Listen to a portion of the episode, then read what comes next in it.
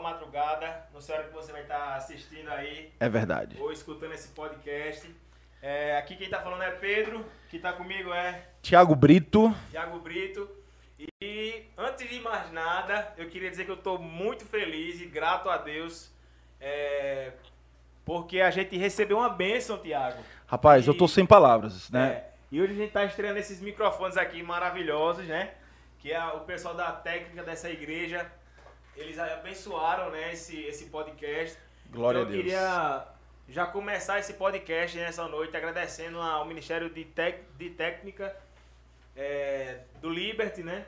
Que além de serem excelentes aí no que fazem, também demonstraram o amor e o carinho do reino de Deus através dessa, dessa bênção que eles nos proporcionaram. Tudo que o pessoal faz, né, é de primeira, né? É, É exatamente. incrível como essa mídia aqui é abençoada por Deus, né? Quando o Jean falou comigo, eu fiquei sem acreditar. Eu fiquei, quase que não queria sair dessa sala aqui, mas. Rapaz, eu tô me sentindo no, no Jornal Nacional, mas, Eu também.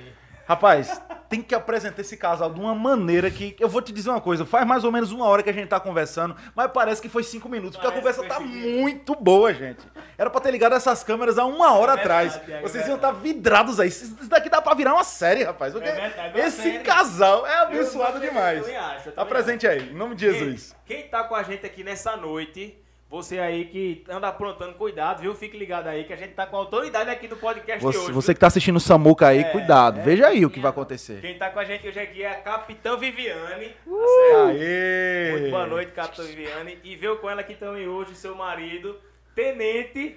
Tenente, né? Quem manda, quem manda em quem aqui? Quem manda em quem? Capitã? Não, ele manda, ele manda, ele manda. Ele manda manda, ela, a autoridade manda, é ele, ele né? manda. Tu manda, né, amor? Eu prefiro ser feliz. Seu esposo, eu prefiro ser feliz, ter paz. Seu esposo, que veio também tá com a gente aqui nessa noite, né? Também, também trabalha na área, também compartilha Também. aí de algumas experiências aí interessantes, né? Que benção, que benção. E, e esse, como o Thiago vem falando, a gente já vem ouvindo aqui algumas coisas e já tava acontecendo no podcast aqui. Ah, né, cara, sensacional. Eu tava quase ligando o gravador aqui pra gente passar Pra pra. passar depois, Meu né? Jesus amado. Eu queria começar a nossa conversa hoje é, com a apresentação, certo? Eu, quando ela começou a falar, eu digo, não, não, é melhor você apresentar, porque eu sei que o currículo é vasto. Eita. Então eu queria. Capitão Viviane aqui, como é que eu falo hoje, hein? Não, Capitão chama... Viviane. Não, Viviane, chama Viviane. Viviane. É pra eu me sentir mais nova.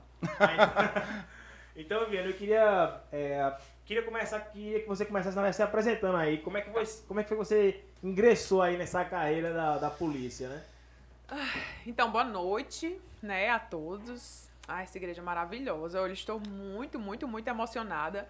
Inclusive, eu não sei se eu vou falar direito, porque, né, Tiago tá falando bem demais aqui. Tiago, até que eu vou. Eu estou com Jesus. medo de falar errado.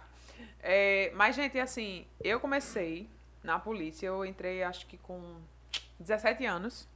Comecei bem, 17 foi bem cedinho. Meu Deus. Meu Deus do céu. 17 anos de idade. Então, assim, acho que eu entrei muito, muito nova na polícia, né? É, eu não sabia, na verdade, o mundo, né, que se apresentava, Hum, mas eu sempre quis ser policial. Acho que servir, eu acho que é meu propósito de vida. Então, muito cedo, muito cedo, eu sempre achei bonita a, a profissão. E me dediquei realmente ao máximo, porque eu terminei o terceiro ano, que é terceiro ano, não sei nem qual é o- a nomenclatura que usa hoje, que eu já sou velha, né? Então, é Eu terceiro ano ainda. A gente tá velho também, Tiago. O meu era ginásio, no meu tempo era ginásio. ginásio, ensino médio. Então, eu terminei o terceiro ano com 16 anos, então eu não poderia fazer. Eu tinha que esperar para completar 18 anos no ano da matrícula. Então, eu passei um ano estudando. Eita, bati no negócio. É, passei um ano estudando para poder prestar o CFO, que é o curso de formação de oficiais. E realmente entrei muito nova. Na época não era o Enem, era o. Era PSS. Isso. Ô, querido, Eu também. Não Eu precisa. Ó, a PSS. gente não precisa esmiuçar muito, não. Vocês que estão ouvindo, tempo de Enem, gente. Vocês uma não sabem o que é também fui. PSS. PSS é uma coisa muito legal, mas. Vou voltar pra cá. Vamos voltar pra cá. Vamos pra cá. E eu entrei nessa idade, acho que muito, muito novinha mesmo, sabe? E... CFO, né? foi. E a trajetória na polícia, assim, foi muito engraçada, porque eu sempre quis ir trabalhar na rua. Sempre. Sempre. E desde o curso de formação era muito engraçado. Desde que a formação o pessoal tirava onda, porque ah, aqui tá muito nova, porque isso, porque aquilo e tal. Mas eu sempre gostei, realmente. Mas tinha uma inspiração assim na tua casa, teu pai, teu avô, teu tio, não? Então, assim, o meu avô ele era militar, mas assim não era não era tão forte assim a referência da polícia. É porque eu acho que eu sempre achei muito bonita mesmo a profissão. Minha, minha prima, ela é hoje ela é atualmente cabo. Cabo da polícia, ela entrou antes de mim. É, né? Ela é cabo da polícia. Mas assim, de, de, de referência assim, realmente eu não tive muita. Foi só realmente o amor mesmo. E acho que com três anos de formação, fui trabalhar na rua. Aí você imagina aí eu, 21 anos de idade, e comandar pessoas que tinham a minha idade de tempo de polícia. Era outro assunto que a gente ia até comentar aqui, né? Quando eu cheguei, que eu olhei, eu disse, minha gente. esse- E quando eu olhava assim, esse povo com não sei quantos anos de, de- de tempo de polícia me chamava de senhora. Batendo continência assim, ó. Eu disse, gente, pelo amor de Deus e tal. E uma menina, né? Que era uma menina, 20 anos. Houve algum tipo de preconceito, enfim. Rapaz, não que assim, teve em alguns momentos. Alguma mas resistência, né, por parte Não, dos... do pessoal não. Eu sempre falei com o pessoal da, dos subordinados, não. Mas comandantes, já tiveram alguns. Eu já enfrentei alguns probleminhas, sabe? Imagino. É, mas com subordinado não, porque é sempre assim. Eu acho que a gente já conversou um, um bocadinho. Então, assim, eu gosto muito de brincar, eu gosto muito de envolver o pessoal. E com a tropa era assim. Tipo, se eles precisassem de mim, eu estaria lá pra ajudar. E se não obedecer, né? Flexão aí, 30, 50, corre 10 quilômetros. Quero ver não obedecer. Rapaz, coitado. E de Mas verdade, assim, a Você gente. ganha sempre- muito respeito Exato. pela, pela amizade ali também. Pela amizade, É. pelo trabalho. Assim, quando você vai trabalhando, você vai ganhando o respeito, vai formando a Sim, sua sim. imagem. É verdade. O ruim é porque, assim, é, a mulher, quando ela vai uma, pra um ambiente desse assim, você tem que construir a sua imagem. Entendeu? Então, a, pra mulher, ela tem um, digamos, um trabalho a mais pra, pra ter aquela, aquela cara de, de autoridade mesmo. Né? Exatamente. Tipo assim, se eu chegasse pra você, você, eu já tenho a cara de autoridade.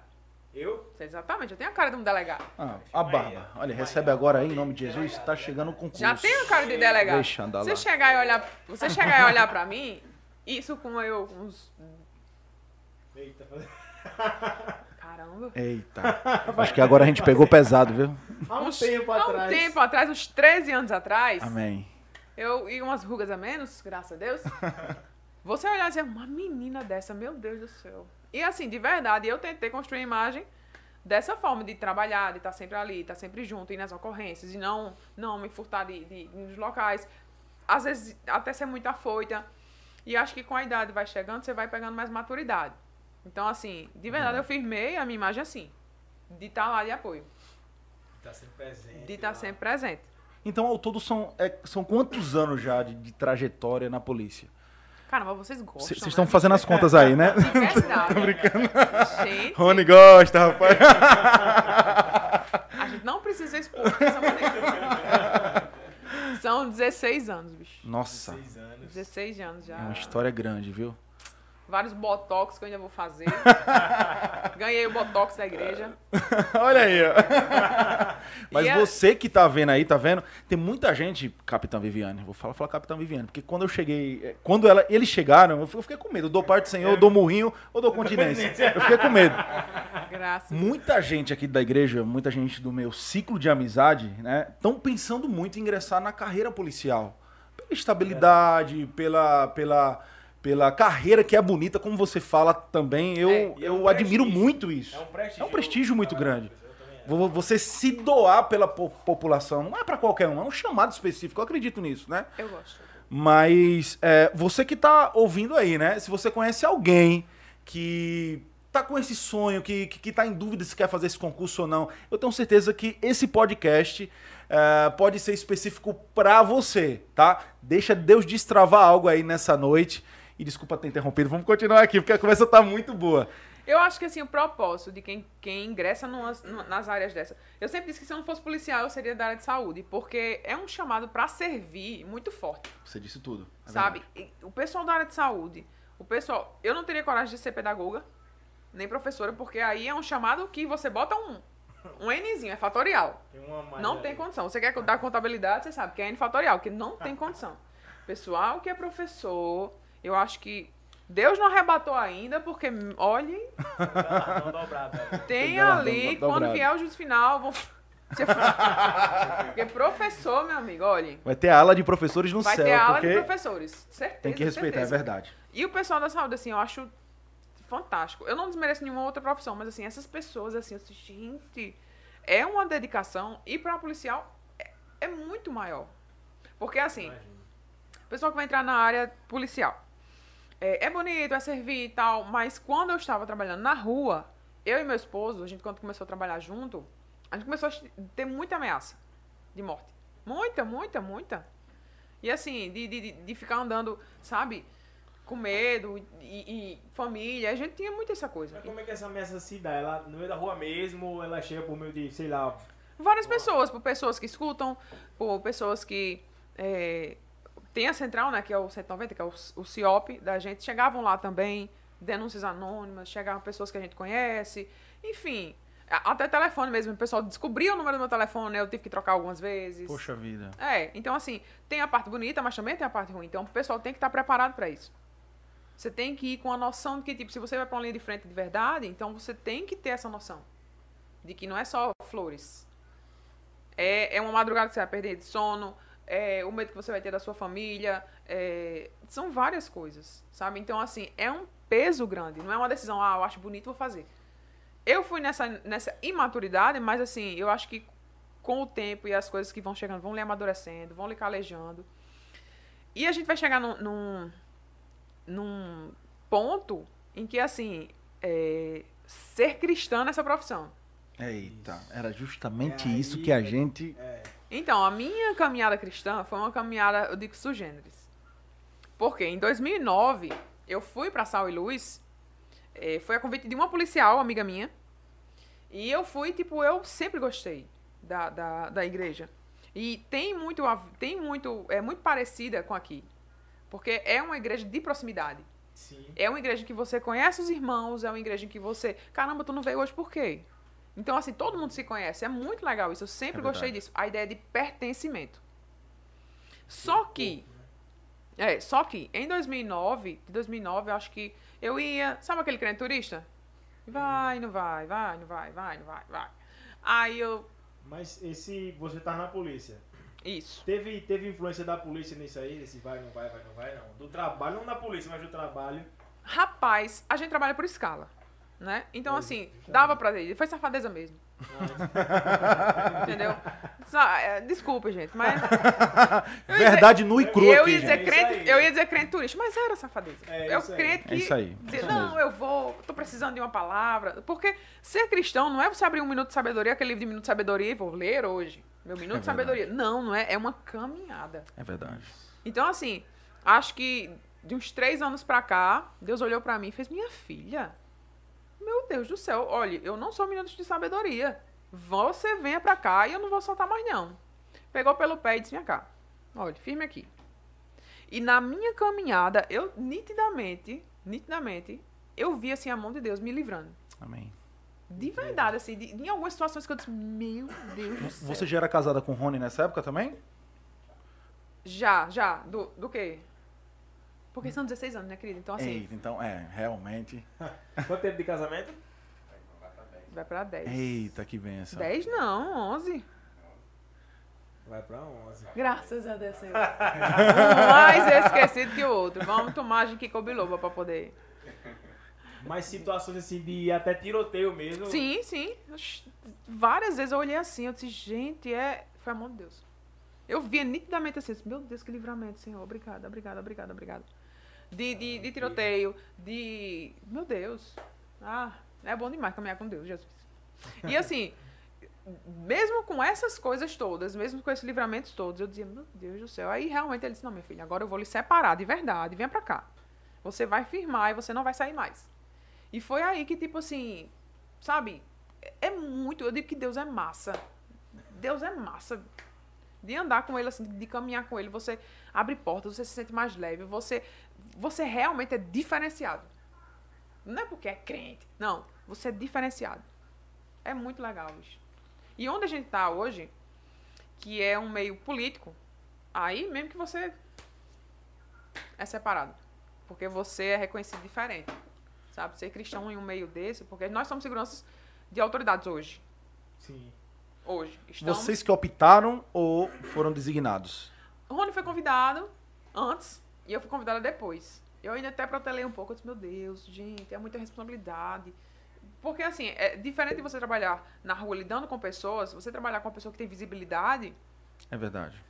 assim, você tem que ficar velado, mas se acontecer alguma coisa, é, di- é, é mais complicado. É, eu acho, Eu assim, imagino. uma responsabilidade extrema. Então, assim, você trabalhar nesse meio e ser reconhecido como cristão, eu acho, assim, muito legal. Na época que você estava na polícia, sem ser agora na parte de segurança e político, né? É, as pessoas, os, os seus subordinados que você falou, né? A pessoa que, os que estavam abaixo de você, sabiam que você já era cristã também, né? Ou não?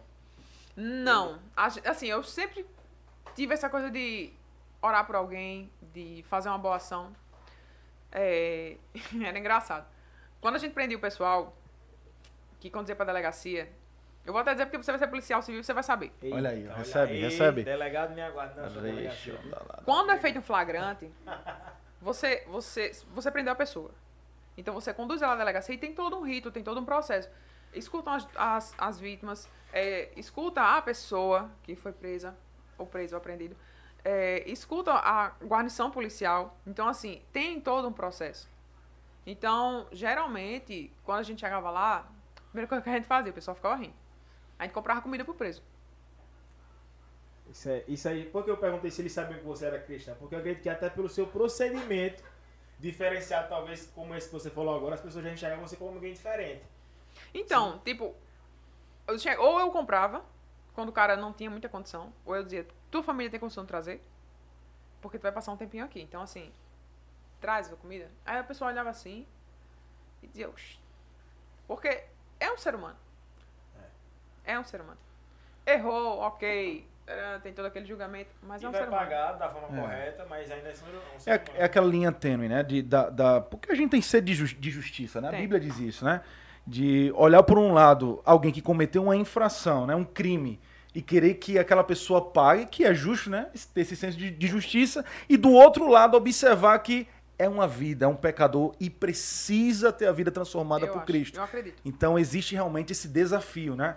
E você fala- falando isso me lembra muito de um amigo meu, inclusive faz parte da, da minha célula, ele é, ele é guarda municipal no Conde, ele tá assistindo, inclusive, nosso grande Felipe.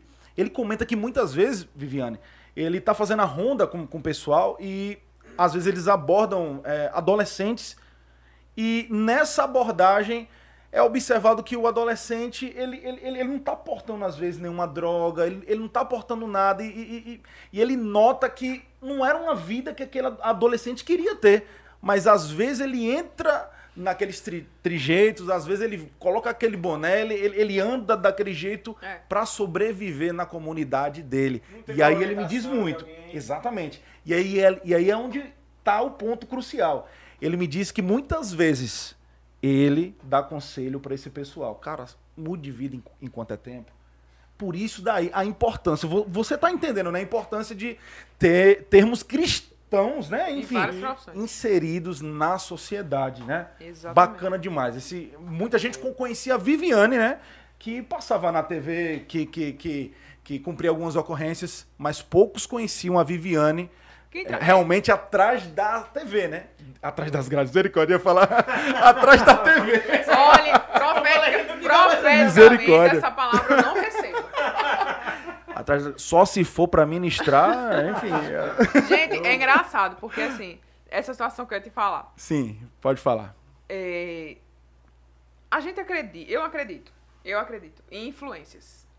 Eu acredito em Sim, influências. sim. Um jovem, quando ele tem uma estrutura familiar boa, e infelizmente, não, isso não é, é padrão. Mas em uma comunidade você vê muita estrutura familiar. Pode existir pessoas de classe média, classe alta, enfim, tem. Mas na comunidade é muito, é muito assim, por gente, você vê realmente assim, as estruturas.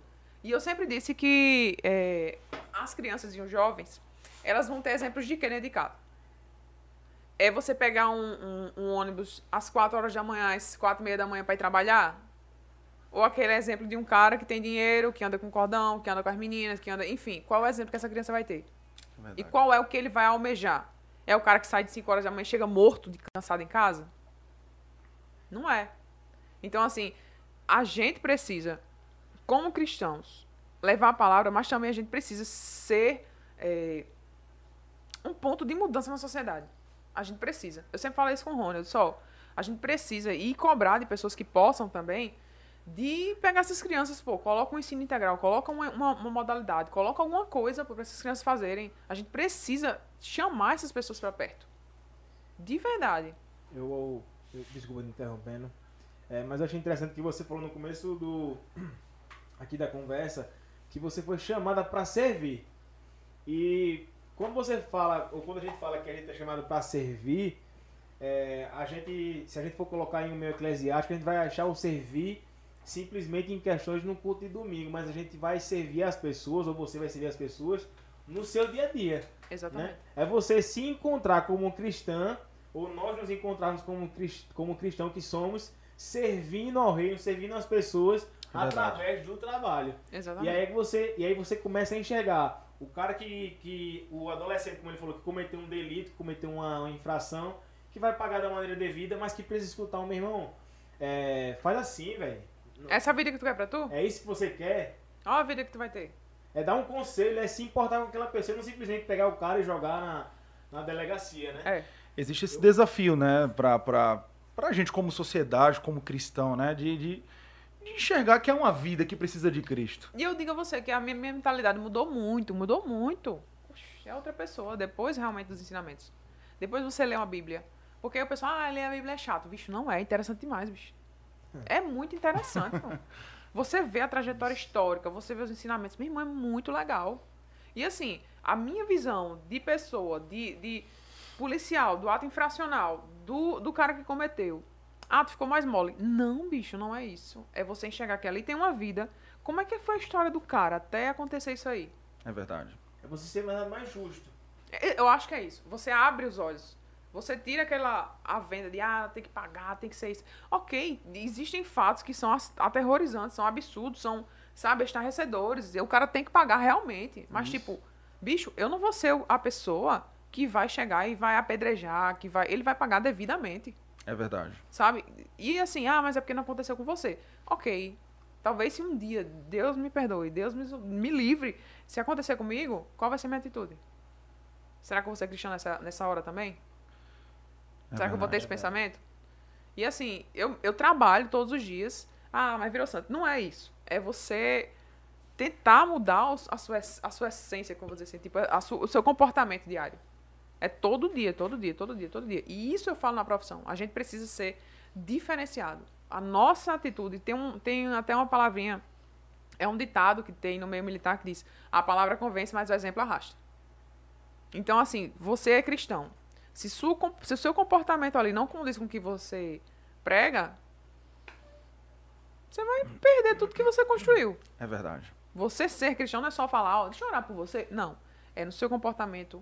É, eu sempre falo para a que é na honestidade de 20 centavos num, num, num, troco. É numa vaga de estacionamento que você não, não pega, que não é seu. Não estaciona no idoso, não estaciona no, no, no, num cadeirante, no deficiente. São pequenas atitudes. Pequenas atitudes. A gente arrasta pelo exemplo. Mudando só de assunto, que minha cabeça é por hiperlinks aqui. Sim, sim, vamos embora. Vamos é, embora. Era, era, bom só avisar pro pessoal que quem tiver perguntas, né? Sim, pode, pode, pode mandando, aí. porque no finalzinho aqui, e eu creio que. Tomara que dure umas três horas, que o assunto tá muito bom. Mas daqui pro finalzinho a gente vai lendo as perguntas para que a capitã possa responder. Deixa eu falar para vocês de um fato que aconteceu. Que, de verdade, assim, se eu tivesse uma visão cristã diferenciada, acho que teria sido diferente. A gente levou um preso pra delegacia de Cruz das Armas. Não lembro como se fosse hoje, de noite. E ele tava lá numa cela diferenciada porque tinha uma mulher em outra cela. E ela começou a gritar. E eu nunca tinha visto isso na minha vida. Ela começou a gritar e ela começou a subir na cela, pô. Com uma força que eu olhei assim, eu disse, minha gente. E todo mundo ficou assustado, achando que ela tava com problema psicológico e tal e tal. E eu, e, meu Deus, eu fico vendo essa cena hoje várias e várias vezes. Não tem condição daquilo ter sido Algo... Psicológico, pô. Não tem, não tem, não tem. Eu vi ela se contorcendo na cela, pô. Meu amigo, eu me arrepio até hoje. Eu disse, minha gente, não tem condição, pô, de, de, de ser... E se eu tivesse uma visão cristã, com... Eu sempre digo, a gente é empoderado como filho. Você é tatuado assim. puf, você é filho. Então você tem autoridade. É verdade. Não é autoridade porque você é policial, não é autoridade porque você vai ser delegado, agente, escrivão. Não é isso. Você tem autoridade. E de verdade, se eu tivesse esse pensamento hoje, eu tinha chegado lá e disse, minha irmã, eu vou orar por você. E o que tiver aí, chispa. Certeza, pô. A maior das autoridades, né? A maior das autoridades. Eu confio num cara que. Então, hoje você tem um- já um discernimento de que em algumas situações, de fato, não são questões psicológicas, não é porque a pessoa tá é, louca no momento, ou drogada até. Não. Às vezes é algo de fato espiritual. Numa casa onde você vai. Porque a gente tem acesso a locais que um pastor não teria. É verdade. um, um, um, um líder de ministério não teria. São casos, assim, paupérrimas de pessoas que você olha assim, das estruturas, de que tem coisas, bebida, droga. Essas influências que eu digo que, não, que são poderosíssimas ali. E você chegar e, irmão, vou orar nessa casa aqui, bicho. Eu vou orar pela tua vida. Tô vendo que tu tá no caminho desviado. Vem cá. Deixa eu levar uma sementinha do reino aqui na tua casa. Quando você aborda uma pessoa na rua, sabe? No meio da saúde, quando você vê uma família desestruturada, que uma pessoa vai no hospital, você olhar e sentir um. Sabe? Eu digo que é sentir alguma coisa estranha. Sentir uma coisa diferente. Quando você sentir, ore. Eu costumo dizer, Viviane, que dentro da igreja é, é muito fácil a gente ser cristão. Só que se a gente for observar, menos de 1% da nossa vida cristã, ela é dentro da igreja das quatro paredes. Exatamente. O que vai mostrar que nós somos cristãos é fora das quatro paredes. É o que a gente faz em casa, é o que a gente faz no nosso trabalho, o que, que a gente está fazendo diferente. E a gente tem uma mania de falar, e de fato é, que cada saída de um cristão, seja para o trabalho, para qualquer lugar, nada vai acontecer por acaso. Às vezes é o Senhor realmente colo- colo- colocando você naquele caminho para ir atrás de, uma, de um adolescente que precisa. Daí a importância, né? Eu queria rapidinho só, só contar algo que você estava falando e tudo mais, e me veio na, na mente uma parte da minha história. Da minha história preguiça. eu, Pera. há muitos Vai anos grava atrás. vai estar gravado. Vó, pode desligar aí a, a- Pedro, o- vai estar a gravado. TV aí. Então, assim, se tiver fatos, Não foi aqui, então eu não, não, saí em posso, Samuca não aqui. posso prevaricar. Então, Eu, eu, eu, eu não, eu não, tempo? eu não usei ainda meu, meu réu primário, tá? Pra quem tá querendo tirar essa dúvida. Mas, mas, há muitos anos atrás, por conta de contextos familiares também, eu estava inserido em uma, em uma comunidade. E apesar de conhecer Cristo, porque eu nasci num lar evangélico, mas para meio, como meio de sobrevivência, eu tive que aprender a andar daquele jeito, a usar o boné de um, de um jeito ou outro. Ah, eu perdi as contas de quantos baculejos que a gente chamava, né? Quantos baculejos a gente teve da rotando naquelas épocas, sabe? E. Bicho, foi em que bairro isso aí? Não, não foi aqui não, não foi aqui não. É Rony no. Será que. Rapaz, Antes de começar aqui, eu falei, rapaz, conheço o Rony de algum lugar. Será que. essa história tá mal contada. Gente, eu tô indo embora, já deu pra mim. Mas foi, foi no Tocantins. Eu morava em Palmas, Tocantins, não foi? Mas o que é que eu quero dizer sobre isso? Que se talvez um daqueles policiais, talvez no primeiro baculejo que eu, que eu recebi, tivesse dado uma palavra de Deus ou tivesse feito uma oração, talvez a minha vida ter- teria sido transformada um pouco antes. Claro que Deus trabalha no momento certo, Deus não atrasa e nem se adianta. É verdade. Mas é muito importante isso que você está dizendo, Viviane. Muito importante. Eu não sei vocês aí, mas está me impactando demais, demais, Pedro. É, e é, dentro, ainda, ainda nisso que você falou, né, eu acho que o trabalho do policial, me corrija se eu estiver errado, né? Ele é um trabalho que vai além de apenas segurança pública. Eu acho que ele é um trabalho também que é social, porque eu Social. conheço até um Com policial, certeza. um amigo meu, que ele, por exemplo, está arrecadando brinquedos para fazer uma, uma doação agora, no dia 12, né? Então o policial ele tem um trabalho que vai além de- da segurança pública, né? É Ele é um trabalho que é social de fato e, como você falou, influenciar aquele jovem, por exemplo, que está na comunidade, que está naquele momento assim, identificando o que é que eu acho massa na, na, para o meu futuro. Será que é ser um traficante ou será que é ser um cara da lei, um, um policial? Ou se esse cara que veio aqui na comunidade e trouxe um brinquedo, trouxe um presente. Então vocês da polícia hoje têm esse trabalho também muito forte de influenciar a comunidade. Num bom sentido, verdade. né? E tirar essa imagem muitas vezes de, de pessoas ruins dentro da comunidade. Né? Vocês conseguem Você consegue enxergar isso, talvez em algum comunidade que vocês foram, que você foi, que você é visto como alguém, eita, a polícia chegou, com, com um sentido negativo ou não? Não, com certeza, existiram alguns fatos. É, eu trabalhava na área do 5 Batalhão. O quinto é ali, Mangabeira, Valentina, Geisel, por ali, bancários. E a gente já estava até junto nessa época. Então a gente tava até junto nessa época. E a gente entrava na comunidade tinha uma criança. Tinha uma criança que a gente queria adotar. Poxa. A gente falou com a mãe dele. É lindo. O menino era lindo, lindo, lindo. Meu Deus. Ele é o lutadorzinho. Dois anos. E a mãe dele e o pai dele. Isso no Geisel. Não, isso no Valentina. Numa das Valentina. comunidades lá. E toda vez que eu chegava, eu dava um dinheiro a ele. Dava um dinheirinho toda vez. E eu olhava pra ele assim e eu dizia, meu Deus do céu, esse menino. Qual o futuro que esse menino vai ter aqui? Sabe? A mãe já com quatro filhos, marido preso, ela traficante. E eu olhei pra ela e fiz. Desse menino, eu vou criar seu filho. Aí ela, não, isso não existe não, não sei o quê, não, não dá certo não.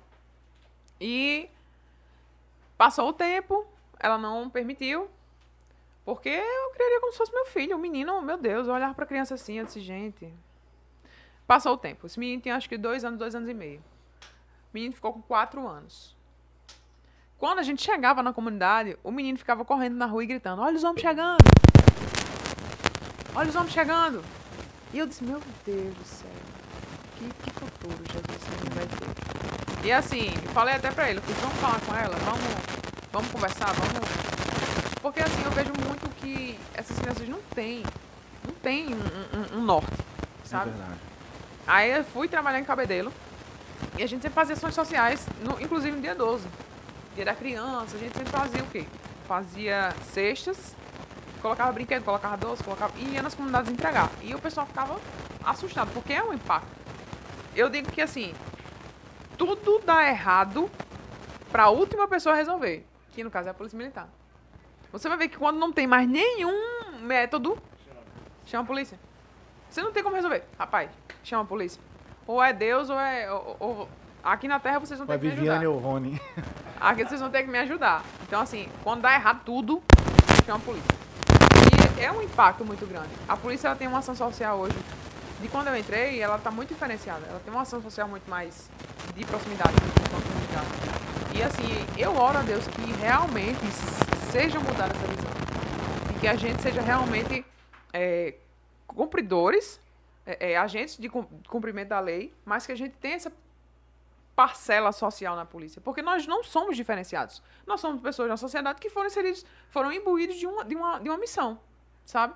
Então, assim, é a mesma coisa de você... Por que, que eu bato muito na saúde? Porque, assim, é quando você mais precisa. É a sua vida ali. É verdade. Então, assim, quando uma pessoa que vai para um hospital, que ela tá com medo de perder a vida dela, você é o momento mais frágil da pessoa. Então, vir uma enfermeira, vir um técnico, vir um médico e dar uma palavra, aquilo é muito impactante. Eita, é, rapidinho, Viviane. Estão me dizendo aqui que, você, que quando você bateu no micro- no microfone ficou chiando. Já voltou, Jean? Voltou? Parou, parou agora. Obrigado aos telespectadores que estão avisando. Deu tudo certo. Eu tô batendo é porque eu Obrigado. gesticulo muito, minha gente. Desculpe. Graças a Deus. É porque eu gesticulo muito aqui assim. Mas, assim, de verdade, eu, eu, eu penso muito na questão da ação social da polícia, mas vejo também pelo lado cristão. Nós precisamos levar não só essa questão social, mas também levar a palavra. É verdade. É muito difícil você exortar as pessoas. A gente fala, ah, vamos exortar em amor. Ninguém gosta de ser exortado.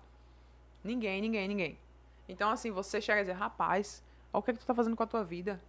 Primeira coisa é o orgulho. O que, é que eu tô fazendo com a minha vida? Minha vida tá muito bem. E quando você vai, mostra uma palavra, mostra um caminho, aquilo ali toca a pessoa. É Isso eu verdade. falo em qualquer profissão. Não só na polícia militar. Policial, agente de segurança. Em qualquer profissão. Você exortar uma pessoa, dar uma palavra, dar um conforto, sabe? Eu acho isso aí fantástico, bicho. A gente, é, mudando mais não tanto de assunto, a gente tá no mês de outubro rosa, né? E Foi uma homenagem que você veio com a camisa assim? Foi uma homenagem, tô brincando, foi por Certeza. acaso mesmo. Mas agora que você falou, foi uma homenagem. Amém. É, e não por acaso a gente qui- quis fazer esse convite a você, né? E eu tenho uma, uma, uma, uma curiosidade. Em, alguma, em alguns momentos, acho que em algum ocorrência que você teve, você percebeu que por ser mulher, é, o. Não sei como é que eu falo, o meliante, o suspeito, o acusado, como é que eu posso falar? O indivíduo, O cabalá. o cabalá, pronto, foi o melhor jeito. Pronto.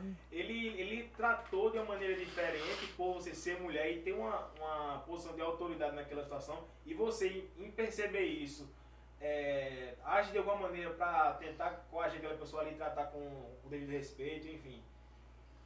Não, abordado, não. O preso também não. Nunca. Eles, sempre, eles, eles conseguem lhe, lhe respeitar da mesma maneira, É. de ser mulher ou não. Engraçado que quando, quando existiam as abordagens, tipo, a gente abordava muita gente. E quando o pessoal tava ocupado, eu fazia abordagem também. Então, assim, quando uma mulher vai abordar um homem, o cara acha estranho. Mas, assim, só nesses momentos. Realmente eu nunca. Nunca senti. Assim, eu, com, na rua, nunca senti. Senti dentro da polícia.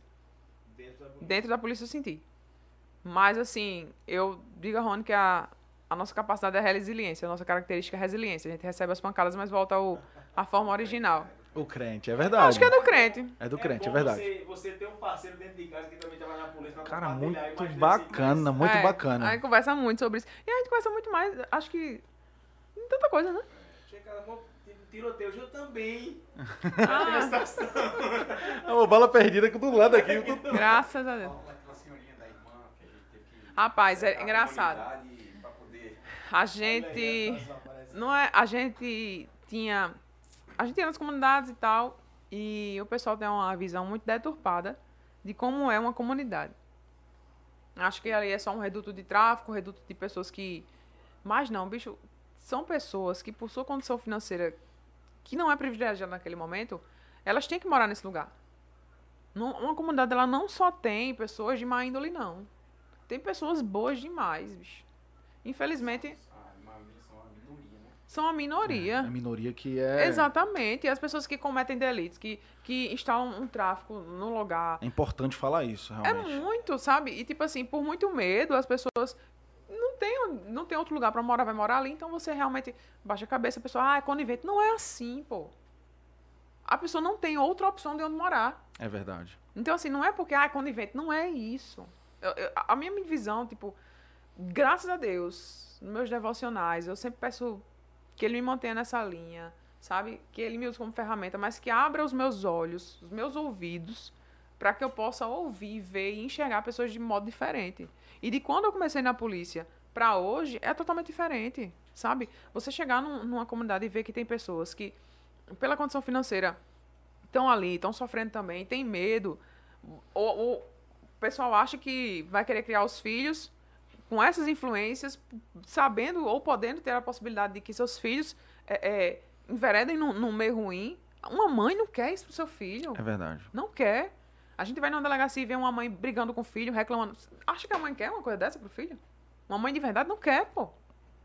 De verdade. Então, assim, se você chega num lugar é, como essa situação, a gente ia, abordava e tal, e tinha uma senhorinha numa comunidade que ela olhou pra mim e fez: Minha filha, eu queria lhe dar um presente. Só que pra comunidade não é, né? E eu disse: Minha senhora, olhe, é complicado, viu? Eu saí daqui com a coisa da senhora e o pessoal vê. No momento ela falou que tinha uma coisa pra falar, eu deixava que era alguma informação, né? Não, achei que ela ia dizer alguma coisa, tipo assim, minha filha, olhe. Não, mas eu quis, não, eu queria dar um presente. Eu disse, meu Deus, é complicado, eu não Eita. quero complicar a senhora e tal. Aí eu falei com ele, eu fiz, vamos fazer o seguinte. A gente cerca a comunidade, faz a abordagem, tira todo mundo da rua. Operação presente. É, operação presente. Tira, tira todo mundo da rua, lá do, de onde ela mora perto. E se era um chocolate, então, aí que. Vixe, aí é que era. Eu ia fazer a operação de verdade. Aí eu disse, não, vamos cercar e tal. Aí eu entro na casa dela. Quando eu entrei na casa dela, ela fez minha filha, olha, não é muita coisa, mas é de coração. Ela me deu um jogo de prato, Ô, rapaz. de pano de prato. E eu olhei assim, eu disse, minha gente, O meu trabalho foi conter. Caramba. Eu enrolei. Não, eu enrolei, botei dentro do colete. Eu disse, olha, meu Deus. a senhora vai fazer o seguinte agora. Eu vou sair de dentro da casa da senhora, a senhora vai começar a me xingar, certo? Aí ela, não, minha filha, pelo amor de Deus, não. Que olha, não vai dar certo pra senhora. Ela é evangélica, era. Eita. E eu saí da casa dela, só pelo amor de Deus, começa a me xingar, senão vai ser ruim, professora. Eu nunca mais vou vir aqui. Ela, não, tá bom. Ô, atribulada! ô! Sua filha de. Je, Je- sua imagem, imagem de Jezabel. Vai-se embora! Começar. Aí eu saí da casa dela, ela Judas começou. fêmea, vai-se embora! Ela começou, mãe da fruta, não sei o quê. Enfim, aquelas coisas. E a gente fazia, a gente fazia isso direto. E eu comecei a deixar, ela era sozinha, a filha dela era longe, e eu comecei a deixar um dinheiro pra ela. Fazia a não sei o que, botei no envelope, botava um, um dinheiro pra, pra embaixo da porta dela. E assim, sabe, são, são atitudes assim que tocam você. É verdade. Caramba, olha, sabe? E eu comecei a ter essa visão diferente. Porque quando a gente entra e vê assim, o pessoal só, só acha que tem é, gente errada É verdade. dentro da comunidade. Não tem, pô. Tem muita gente boa. A maioria, na verdade. Rapaz, São eu, famílias. eu tô impressionado, viu? Eu tô impressionado com esse relato que, que eu tô ouvindo aqui. Porque muita gente, de fato, como você mesmo disse, tem uma visão errada referente à polícia. Eu digo até por experiência própria, que, que, por exemplo, eu tenho um tio que é pastor no Rio de Janeiro. E certa vez eu fui ministrar lá na igreja dele. E eu me lembro que em um contexto ele foi me apresentar a cidade e a gente não sabia onde ficava uma localidade. A gente estava em dúvida. O GPS estava indicando, mas eu ia pedir informação para alguém. Eu vi um policial. Quando eu estava me dirigindo para pedir informação, eu disse, epa, não vá não. Eu falei, por que, tio? Não vá não, porque ele vai lhe mandar ir para um local que aqui ninguém confia no policial. E vendo, ouvindo, né, vendo você falar dessa maneira, a, a, a gente vê que, de fato, né, Cristo está chegando na PM. Enfim, Aleluia. é bom saber, Aleluia. é bom saber que existem policiais que saem de casa com uma missão, com uma missão social, com uma missão de transformar. Isso é, ser cristão. Isso é ser cristão. Eu acho, eu acho fantástico, sabe? Eu conheço muitos policiais que são cristãos. Eu trabalhei com um cara. Fantástico ele, Jailson. Ele é sargento, ele é da Bleia. E assim, do fogo, do sapatinho de fogo. E assim, eu amava trabalhar com ele. A gente passava o dia conversando. E assim, ele ministrava na vida de cada pessoa, bicho. No que a gente descia, que, benção. abordava, eu já ficava cansada. Eu disse, bicho, eu vou falar por tu, porque eu já sei o que, é que tu vai falar. Então dá uma, dá uma, uma relaxada aí, dá uma folga que eu falo pro tu. Aí ele, não, não, eu era tenente na época, não, tenente, porque a gente tem que ser, tem que falar, a gente tem que ser. E assim, essas pessoas nos ensinam muito. É verdade. Nos ensinam muito. O pessoal fala muito, ah, mas você é capitão, você é tenente e tal. Um soldado que tiver uma, uma palavra de conhecimento boa, tem que ser aproveitado. É verdade. O cara, a gente trabalha, pra você ver. A gente trabalha na igreja no acolhimento. A gente trabalha na recepção da igreja. E assim, de verdade, desprovido de qualquer orgulho, se tiver que varrer, a gente varreu, não foi? A frente da igreja, tava varrendo a frente da igreja. Foi, o cachorro rasgou o lixo. Antes de começar o culto, a gente, caramba! Vamos lá, varrendo, Caramba, eu tô bem, viu? Tá varrendo, varrendo, varrendo a frente da igreja assim. O servir é em qualquer É coisa. verdade. A gente, quando chega na igreja, eu, eu digo assim que os. Eu gosto muito de, de inserir as pessoas da igreja nos ministérios, seja de acolhimento, seja infantil, seja louvor, seja você, você fazer parte. A palavra é pertencimento. Eu acho muito legal isso, sabe? E se desprender de orgulho. Nos lugares que você for, se desprenda de orgulho, seja humilde. A gente tem que aprender com os princípios bíblicos de verdade. Amém. Glória a Deus. Eu tô quase. Rapaz, tá muito Chore boa não, a chore conversa. não, tá chore muito não. boa a conversa. Você falou algo, Viviane, é, referente a livramentos, né? Que, que você presenciou. Eu queria que você contasse um, um relato apenas desse aí, dos, liv- dos tantos livramentos. Porque o marido dela tá dizendo só uns.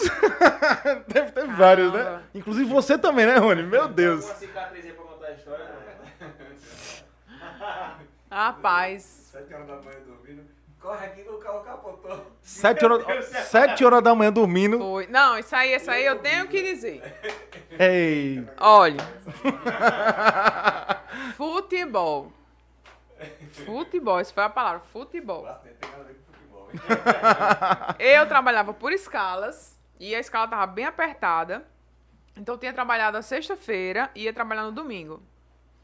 O meu digníssimo esposo jogou no sábado o dia inteiro. Tinha um conhecimento, né? Meu filho cristão, que tinha que acompanhar as esposas. Então, assim, jogou de manhã e jogou à tarde. Então, à noite, E eu passei a noite reclamando, meu amigo. E foi dormir com raiva. E no domingo eu ia trabalhar 24 horas. E como é que pode? Meu amigo, você passar o dia todo trabalhando, jogando bola. Porque o sábado era o dia que a gente ia sair, ia se divertir e tal, não sei o quê. Beleza. Nisso, eu trabalhava em Cabedelo, a gente tava, eu tava me dirigindo para o batalhão. A gente ia dar uma, uma carona a uma policial, ia deixar ela em casa e ia cá. Graças a Deus. Acontece. Gente, se Eu não sei como eu não derrubei aqui o cenário, porque eu Gente, sou desse se jeito. estiver chiando, vocês falem, viu? A história é muito importante para as mulheres cristãs. Olha aí, ó. Preste atenção. E, de verdade, eu só olhe, como é que pode? O cara vai jogar bola, meu Deus. E... Nisso a gente vai e vê um, um do- dois, dois, duas pessoas de moto, naquelas cinquentinhas, né, que tinha. E a gente vão abordar. Só que passando a rua, um taxista veio em, em alta velocidade e deu de lado na viatura. E a viatura virou. E a viatura virou. E a viatura virou. E nessa época, o meu motorista, ele era. tomava muito whey protein e pesava umas, umas 50 arrobas. E quando virou a viatura, ele me impressou no chão. Meu Deus.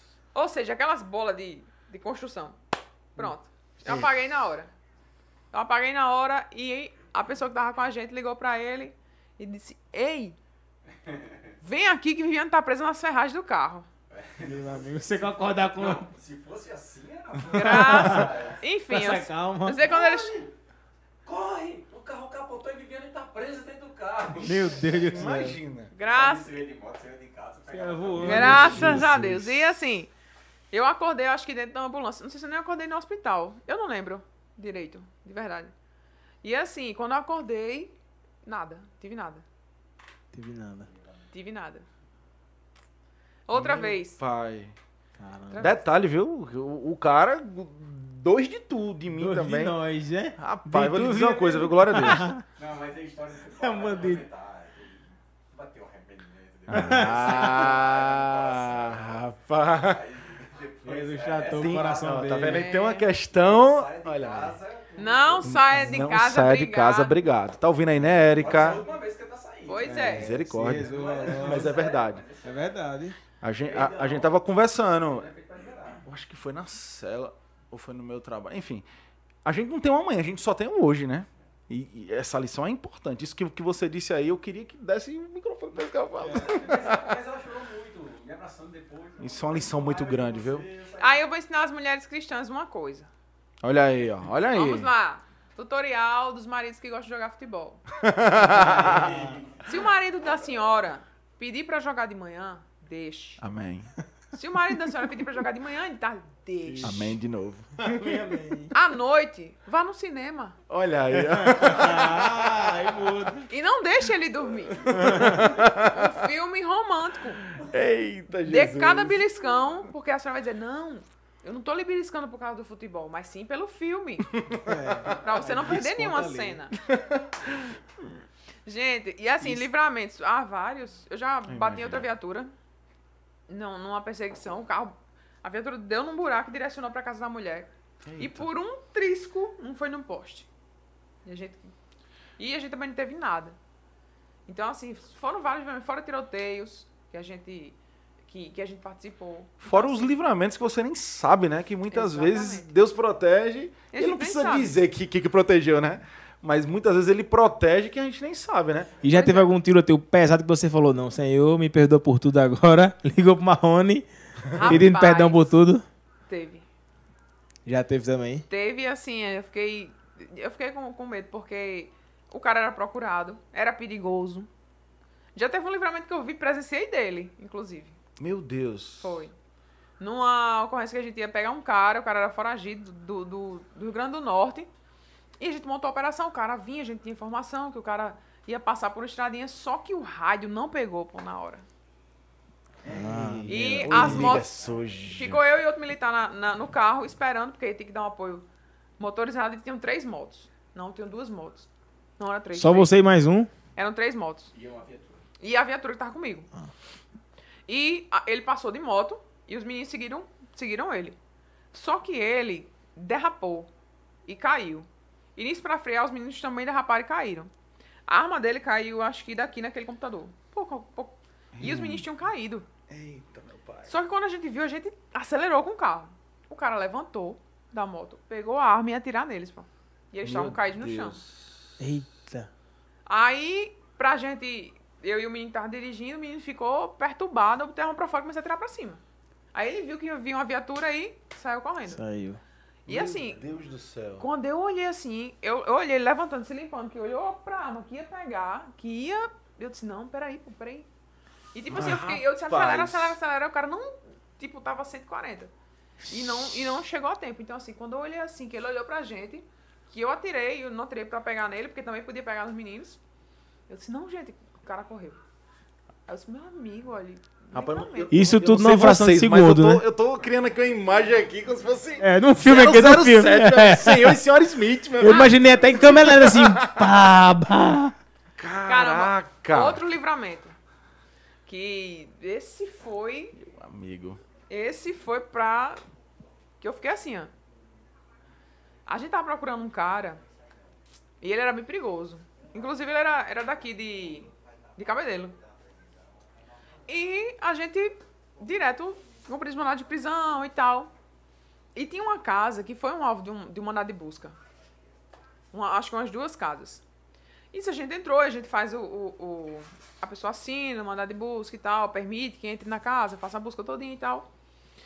E numa dessas buscas, e eu sou bem minuciosa, quando eu faço assim, tipo, eu olho tudo. Entrou eu e uma pessoa.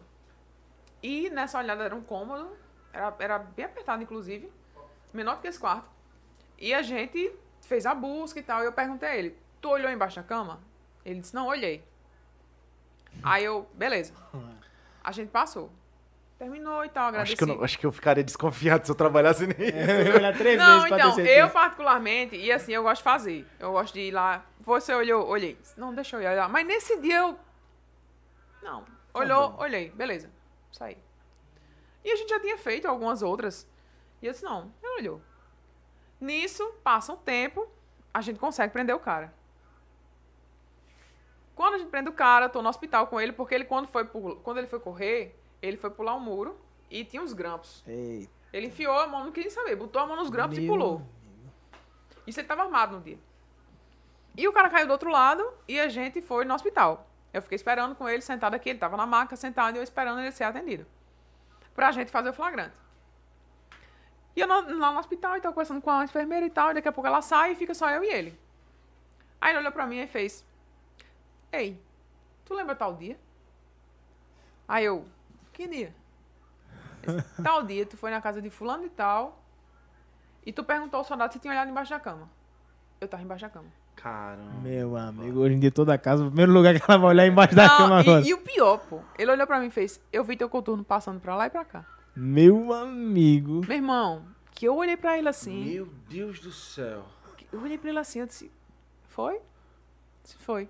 Tu perguntou ao soldado, não foi se ele tinha olhado? Ele não olhou, não. Caramba, eu olhei pra ele assim. e eu, quando eu saí, que eu levei ele pra delegacia, eu disse, meu Deus do céu. Chegou pro soldado, soldado. Paga Eu 20 nem aí. lembrava quem era, meu amigo, eu nem lembrei quem era e nem quero lembrar. Eu disse, gente, Deus é. Ele tava armado naquele dia, não? Tava na casa. Vocês imaginam aí, ela... E eu ainda perguntei, tu tava armado ele? Tava. Gente, pensem aí se... Porque, como você falou, ser policial é um chamado. Você vai dar a vida pela sociedade. Tá vindo um concurso aí, não adianta querer ir só por dinheiro. Tem que ter o chamado. Você tem que realmente servir, né? Exato. Sim, rapidinho. Eu, eu só recebi uma, uma mensagem aqui, porque uma hora que eu disse que pra, pra minha esposa, pra não sair de casa brigada, ela não é briguenta, tá, gente? Me mandando aqui. Ela já tá que- brigando com ele aqui agora. Eu Mas, sou mais Érica, estressado, mas não, nome- como é o não. nome dela? Érica. Érica? Érica. Érica, pra provar, ele vai levar você pra jantar, vai postar fotos, mostrar que você não é briguenta. Já tá brigando Olha aqui. aí, tá eu não vendo? sou briguenta. Essa semana estamos completando 10 Lembre. meses de casado. Bodas de, de pizza. Vai levar pra uma pizza bem famosa. Gente, a conversa tá muito, muito boa. Vão mandando as perguntas. Eu queria perguntar uma coisa, já que a gente tem esse casal policial aqui. Eu sei que tem muitas histórias, né? Tem alguma história de vocês juntos na mesma ação? A mesma missão. Então, a gente trabalhou deve muito tempo. Ele tá rindo, tem muitas então, viu? Pronto, Porque... essa, da arma, essa da arma foi ele, tava no chão. Não, não, peraí. E o cara peraí. levantou e foi atirar nele. Foi ele? Foi ele, ele que e caiu. outro, e outro menino. O menino caiu na frente e ele caiu depois. Não tô acreditando. Gente, eu tava... Vo... Era ele? Ela Não já tá me devendo gente uma tra- vida agora. Deus A do gente céu, trabalhou um rapaz. tempo junto. A gente trabalhou acho que uns quatro anos, foi? Não, três anos. Três anos. e agora também na... Não na mesma guarnição, no mesmo dia. Ele trabalhava em uma guarnição e eu trabalhava em outra. Eu era Rotan, eu era Rotan e era Rotan, Força Força É. Tática. Eu trabalhava na Força Tática e ele na Rotan, só que tipo, eram, eram dias. Eram, casava no mesmo dia em alguns dias. Em outros momentos era, era diferente. Mas a gente trabalhou muito tempo junto. E assim, de verdade, é, por isso que eu falo assim, questão de ser cristão. Ele me ensinou muito na questão da vida cristã. Rony se converteu muito, muito mais tempo que eu. Vocês conheceram antes. aonde? Que não é muito da minha conta. Na polícia. Liberty Love. Histórias de amor. Na Vamos missão, lá. na missão. Deixa eu botar a música aqui romântica. A gente se conheceu na polícia. E assim, de verdade, ele, ele orava pelas pessoas, ele falava. Inclusive, até tem uma, uma coisa engraçada, que ele abordou uma pessoa e disse, ó, tu tá errado aqui, tá com um pouquinho de droga. Eu vou te liberar, mas tu vai ter que fazer uma oração. Aí ele, olha, bate em mim, mas eu não vou orar não. Aí Eu ele, não meu acredito. irmão, velho, é sério? É, é sério, vou orar não. Meu amigo, é uma cabeça E muito... eu, eu sempre muito assim, porque o pessoal dizia assim, homem, ore por uma pessoa que vale a pena. Eu disse, não, não, não, a Bíblia não é Todo mundo vale a pena. Olha o que ele tá dizendo, gente. Olha o que ele tá quero- dizendo. esse eu quero orar mesmo. O povo dizia pra ele, é porque tá sem microfone. O povo dizia pra ele que não ore não, homem, ore pelo menos pra, pra, pra quem tem chance. Jogando pérola aos porcos. Jogando pérolas aos porcos, mas olha o que ele disse. É Jesus nos ensina a orar, independente de quem Todo seja, mundo né? vale a pena. Todo, mundo vale a pena. Dou Até no final, no, no último segundo de respiração do cara, vale a pena. Caramba, lembrei de uma história.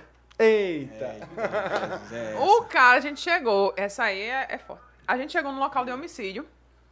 Tava tendo um homicídio lá. E o cara tava deitado no chão.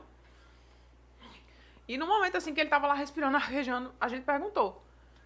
Foi lá e falou com ele, bicho, tu aceita Jesus, bicho? Aí ele olhou pra gente. Olhou, olhou, olhou. Tu aceita Jesus, bicho? Aceito. Tu se arrepende? Me arrependo. De Caramba. tudo, tudo. Meu amigo, o cara morreu. Indo pro hospital. Você tá de brincadeira. De verdade. Olha isso, falou da mãe no começo. Agora então vocês também têm essa aí, viu? De verdade. Deus. E caramba, eu olhei assim, disse, bicho, no último segundo, pô. É que nem Jesus na cruz, né? Com aquele ladrão, né? no ladrão. último segundo, meu irmão, qualquer vida vale a pena. Qualquer, qualquer. O cara pode estar, ser a pior pessoa. Você pode não querer ele perto. Mas qualquer vida vale a pena, pô. Amém. E a gente via muita situação legal. A gente já viu algumas pessoas perdendo a vida assim, findando a vida mesmo, pra gente ir lá em nós, né? E no final da vida, a pessoa só diz isso: Deus não me deixa morrer, não. Deve ser, deve ser muito marcante pra você estar vendo É. isso, né? É porque logo depois a gente tem a, é confrontado com a família, né? Porque quem vai, beleza, já foi. É. Beleza, Chega a mãe, a, né? a Ah, mulher, o aí- filho. Mas quando aí você vê a imagem da família chegando. A imagem da família chegando. que Era impactante. É terrível. É terrível, é terrível. É, é impactante. De verdade, assim. E a frieza vai chegando no seu coração. Chegou um momento que eu tava ficando fria, entendeu? Tipo, de ver uma situação dessa e não tocar tanto. Eu, eu ia até te perguntar isso. Sério, de verdade, assim. Tipo, Porque de tanto conviver, né, acaba se tornando natural. É. Que não, que não deve ser. E não deve ser. Que não deve ser. Chegar num local e ter três homicídios no local. Ter um triplo homicídio. Ter um morto aqui, um morto aqui, um morto ali. E, caramba, tipo, eu tava ficando fria. E eu disse, gente, como pode isso? Não, não pode não. Sabe? Hum, Tem que ser impactante, pô. É uma vida que morreu ali, acabou, pô. É acabou. Você, sabe, ter, crescer, sua mãe lhe deu o amor, você teve um crescimento e, caramba, acabou-se. Dessa forma aqui. E dessa forma, sabe? Eu, eu acredito muito no avivamento das pessoas, pô, que, tipo, mesmo assim, mesmo você ter feito, sabe? Você se arrependeu, apaga e começa de novo. Na verdade, é uma beleza maior até, né? O cara é, foi quem foi, errou o tanto que errou. E Tem um ainda assim, testemunho. Deus consegue é, recuperar aquela vida, salvar aquela vida através do sangue de Jesus. Tem um testemunho, né? Como você falou agora, tem uma, uma bagagem ali que mostra o tamanho da graça de Deus sobre aquela É pessoa, uma né? vida nova. É você ter uma nova vida realmente. É você ser reconhecido como realmente o pessoal fala, nova criatura. É. É uma nova criatura. Eu acho que pro policial, é, não tô, obviamente, menosprezando outras profissões, mas para um policial cristão, eu acho que há esse desafio à margem, como a gente tinha falado no começo, de você olhar para a pessoa que cometeu um delito e que, às vezes, como Jesus se encontrou com aquela prostituta, todo mundo querendo apedrejar, e você fala, ó, com ela a gente vai tratar da- das medidas corretas, ou com ele, com o Meliano, vai tratar com as medidas é, justas, mas ele ainda é um ser humano. É você cons- conseguir enxer- enxergar naquela pessoa uma vida, um, um futuro, talvez, um potencial irmão em Cristo, né? Rapaz, tu falou um negócio de servir, né? Teve uma menina que falou comigo no Instagram, um dia desse, e ela fez. Acho que você não vai lembrar de mim, não. Mas em 2011, aconteceu um tiroteio perto da minha casa. Você me deitou no chão, deitou comigo e passou o tiroteio e você me deixou em casa. Caraca. Aí Tu eu- lembrava da situação? Não, eu nem lembro, até hoje eu não lembro. São tantos tiroteios, né? Que... Aí eu disse, aí eu disse, sério? Ela fez sério. E tu me deixou em casa. Pronto, tem outro testemunho. É, teve uma, uma pessoa, uma mulher. A gente tava andando, falo sempre pros meninos da guarnição. Que ela tava andando. Eu achava que. Não achava que era uma mulher. Na principal dos bancários, tava três horas da manhã e ela zigue-zagueando com o carro. Aí Eu, caraca, bicho. Três horas da manhã, um bebo. Meu Deus do céu. Vamos lá. Uh, abordou. Quando ela abriu a porta, ela tava tão bêbada. Tão bêbada. Que eu olhei pra ela assim. Eu disse, moça. Aí ela olhou pra mim e começou a chorar. Aí eu disse, rapaz, isso é cachaça. Aí eu disse, minha irmã, você tem alguém em casa? Ela, tenho ninguém, tenho ninguém, tenho ninguém. Eu disse, meu irmão, velho. Aí eu olhei pra ela, olhei, olhei, disse, pronto, você não. E já faz um tempo, então. Passou. então, posso falar.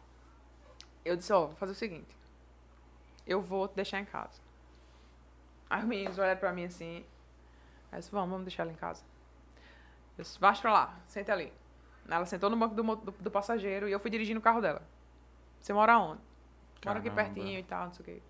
Fui, falei com o porteiro, entrei no ca- no carro dela, botei na garagem, levei ela em casa, botei lá dentro de casa e eu disse, olha, se você sair dentro de casa... Eu me senti uma mãe nesse dia. Eu não tinha nem meu filho. Eu disse, se você sair dentro de casa e eu pegar você na rua de novo. E ela, não, muito obrigada. Eu acho que ela nem lembra mais disso. Meu Jesus. Acho que ela nem lembra. Aí eu disse, olha, se você sair de casa, eu vou prender você. Ainda vou lhe dar um banho. Vou fazer você passar vergonha.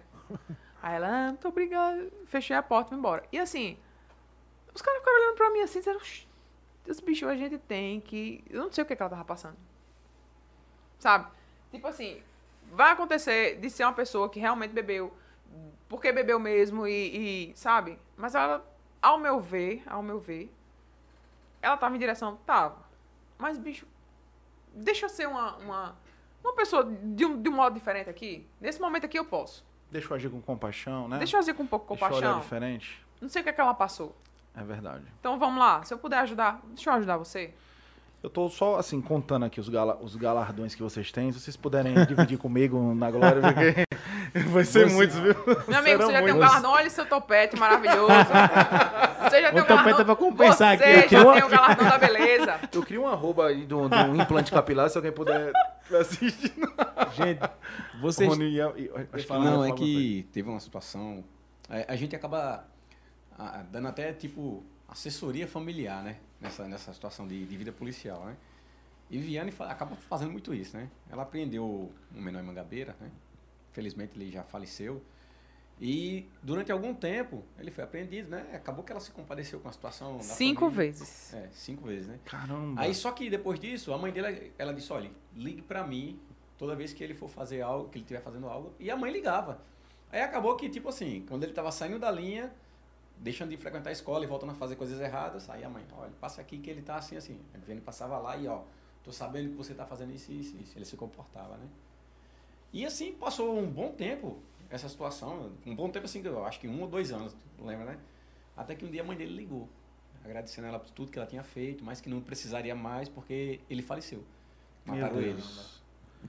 Então, A mãe- E ela chorou muito nesse dia, né? E eu fico pensando que depois que vocês tiveram o primeiro filho, acho que muita coisa muda, né? Ah, Vocês têm um filho? é. A visão Homem. Cinco anos, né? Heitor, é. Imagina, né? Você se deparar com um adolescente e tudo muda, né? De fato, Muda, a visão muda, assim. E caramba, eu, eu vejo o, o tanto que a gente ama, o tanto que a gente investe. E eu não falo isso em dinheiro, eu falo de investimento de tempo, investimento de, de, de exemplos, de princípios. E assim, você vê seu filho se perder numa situação dessa, sabe? Com doloroso deve ser. É né? doloroso demais pra uma mãe que tem que trabalhar o dia todo, É verdade. sabe? É complicado, pô, é complicado demais. De verdade. Aí, o filho de vocês tem quantos anos? Cinco. Cinco anos. Vocês, quando vocês tiveram. Eu não sei, né? Se vocês conseguem chegar um antes e depois, depois de ter o filho, e depois ir pra uma operação, e depois em, sei lá, uma situação de troca de tiros, um temor um pouco maior com o filho, né? Ah, eu sou mais chorosa. Hoje eu choro mais. Não, graças a Deus, assim, a gente é, teve Heitor, a gente foi trabalhar uma nova função. Então, assim, de verdade é mais responsabilidade, mas a gente não perder essa questão do, do como é que eu vou dizer? Do cuidado. Sim, Não só quando tiver de serviço, de serviço, mas fora de serviço também. entendo. E, assim, essa questão do cuidado, do servir, veio como uma bagagem, porque meu filho é autista. Então, assim, é um servir potencializado, A mais. a mais. É Foi tipo verdade. assim, Deus disse, minha filha, olha, eu vou lhe dar aqui lives, sabe, no videogame, vou lhe dar aqui habilidades. Tã, conversar, tã, pronto, interagir, tã, brincar, potência no café, tã. pronto, pra você, porque o menino é uma benção. Tá vendo que Deus faz as coisas como tem que ser. A gente tava conversando aqui antes, pessoal, e ela tava dizendo que era viciada em café, não foi mesmo, Rony?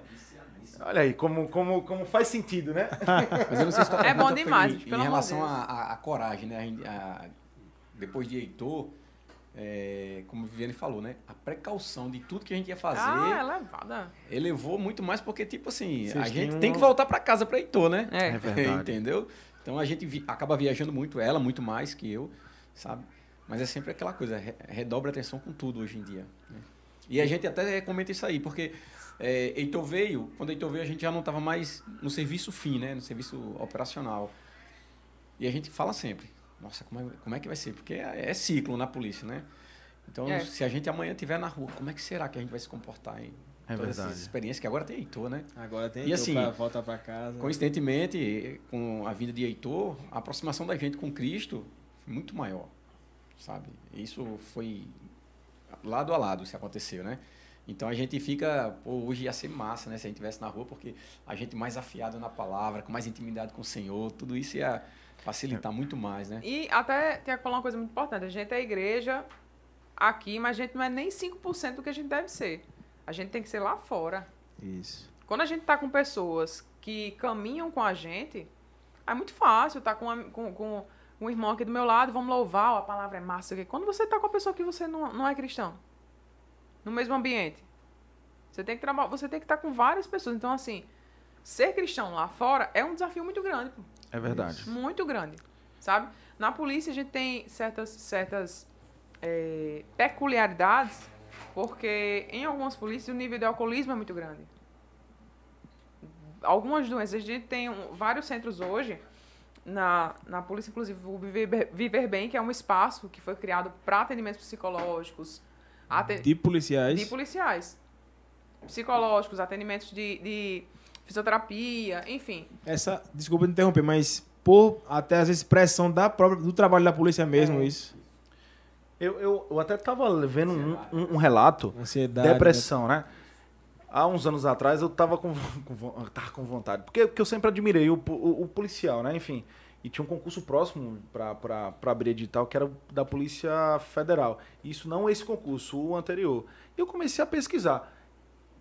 É alto o índice de policiais com depressão e eu não sabia. É.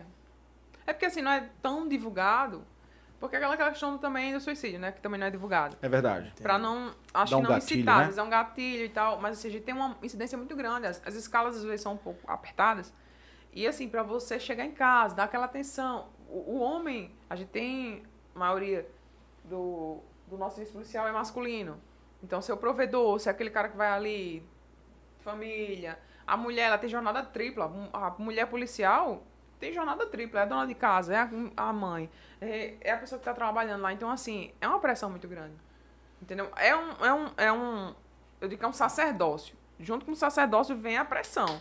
Então, assim, realmente, a incidência de alcoolismo, depressão, às vezes o cara tá com você na mesma viatura que você não sabe, pô, que o cara tá precisando de uma palavra. É verdade.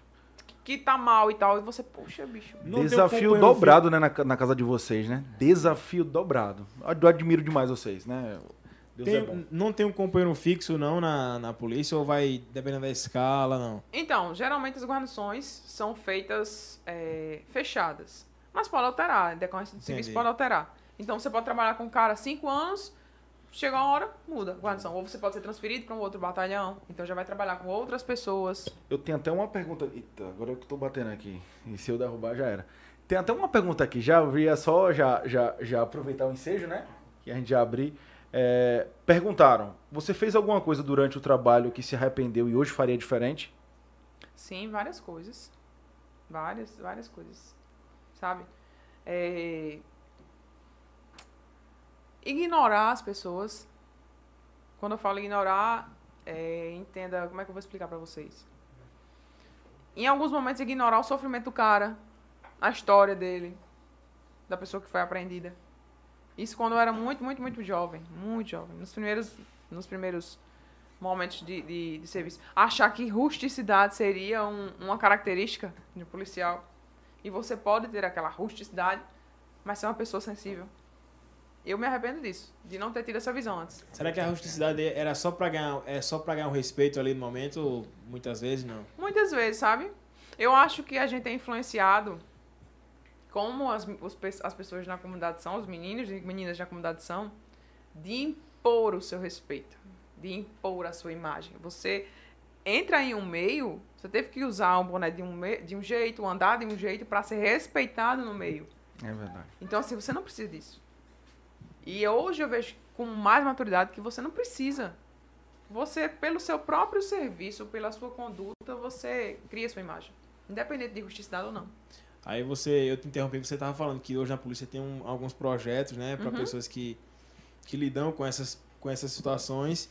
E eu acho que você consegue também chegar, é, como cristão, você também, né, até um, um campo missionário ali dentro da própria, do próprio local de trabalho da polícia mesmo, né? E às vezes um cara que tá com problema de depressão, alguma coisa nesse sentido. Eu vi algum, uma pesquisa uma vez, eu vi de fato uma pesquisa uma vez, Tiago, é, que de, é, falando sobre o professor, que era uma das profissões que eu não lembro agora se era que tinha mais é, essa, essa tensão de ansiedade e tudo mais. O professor estava em segundo lugar, perdia para agente penitenciário, que tem a ver ali também, né? Tem. Então eu imagino que deve ser uma pressão muito forte para o policial que acorda de manhã e vai enfrentar ali fardado, com risco de, de alguma coisa a mais. Porque, como você falou, ele é aquela última pessoa, né? Quando a situação tá crítica, tá ali, fugiu do, da, do alcance de todo mundo, vai ter que o policial vai ter que resolver. É. Né? Eu acho que é um campo missionário muito bom, sabia? E assim, dentro e fora. Você, você ministrar na vida de pessoas que trabalham com você, isso é fantástico. Você transformar. Eu digo que pra você trabalhar com pessoas e você, de 100 pessoas, você me- modificar a vida de duas, pra mim eu já ganhei o dia. Já ganhei o dia. Já ganhei vida minha vale vida. mais do que é o demais, mundo é inteiro, né? É, e, e, e assim, né? E, a- como homem, eu digo que uma das maiores dificuldades é romper o, o machismo ainda, né? É, Essa, essa, essa coisa do, do homem tem que ser. Do a- orgulho. do orgulho, dessa coisa toda, né? É, fiz há pouco, né? É, Viviane fez também, Mulher ao Máximo, e eu fiz Homem ao Máximo, né? Na Universidade da Família. E a gente aprende muito. E é como a Viviane disse, se no, no universo de 9 mil homens, 10 mil homens, né, homens e mulheres que a gente tem na polícia, ela puder passar para uma um pouco daquilo que a gente aprende da Bíblia, do amor de Deus, e eu puder passar para um também, isso é fantástico, entendeu? É claro que tem outras pessoas também na polícia que fazem isso aí. Hoje, como ela mesmo falou, tem o Verbem, né, que identifica mais a questão do, do Da patologia. da patologia, da ansiedade, da, da depressão, do alcoolismo, entendeu? Das dificuldades que, que o policial, que o ser humano passa. Isso é fantástico. E do lado cristão é, é, é aquilo mesmo, é tentar mudar o pensamento, do, do, principalmente do homem, sabe? Eu acho que é, o homem ele tem que agir como diz lá em Efésios, né? 5:25, né? Maridos, amai as vossas esposas como Cristo amou a igreja, entendeu? É amar, é zelar, é cuidar. É, é- é aquela coisa de, de ter a esposa como auxiliadora. É, então, esse é um, é um ponto a ser rompido ainda, né? E a gente vê muito nas ocorrências, que aí é a área que Viviane fala e dá show, foi defesa de defesa de monografia e especialização dela, que é a questão da violência doméstica. Né? O policial ele ainda, ele ainda tem uma barreira muito grande quando vai atender a ocorrência, né? Isso é, vem quebrando há um tempo, mas ainda é muito grande. Achar que eu tenho que sair com alguém preso.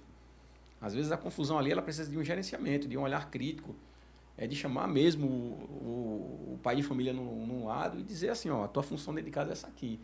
E para o policial cristão ainda mais, é falar do amor, da responsabilidade cristã dele dentro do lar dele. Depois ele falou uma coisa muito importante.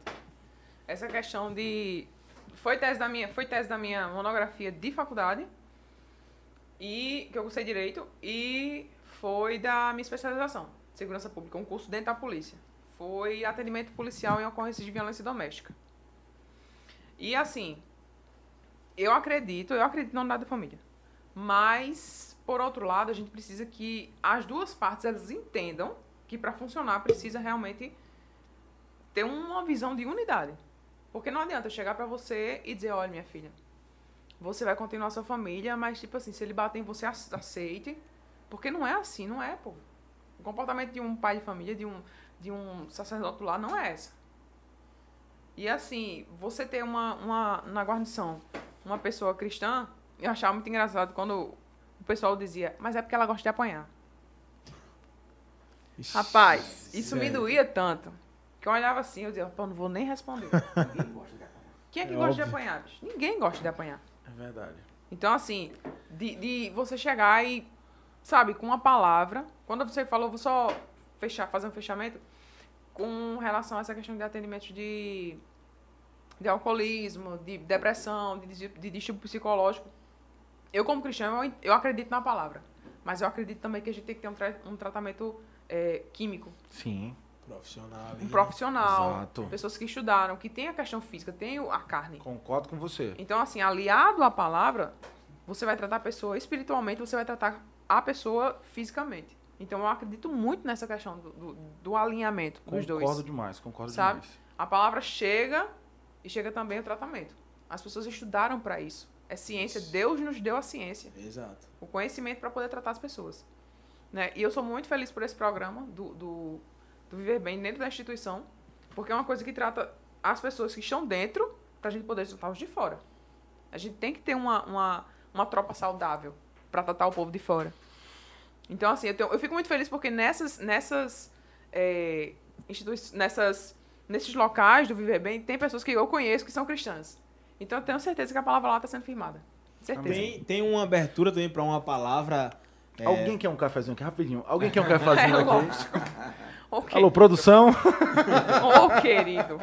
Tem um cafezinho aí? Não precisa nem perguntar. Não, eu não quero rosquinha de chocolate. Obrigado. Rapaz, Pedrinho chegou aqui. Eu cheguei um porque- banquete e eles de dieta. Porque policial come rosquinha. Eu vi nos filmes isso. Tá assistindo muita série Aí trouxe duas americana. Mas pior que acertou. Olha, olha.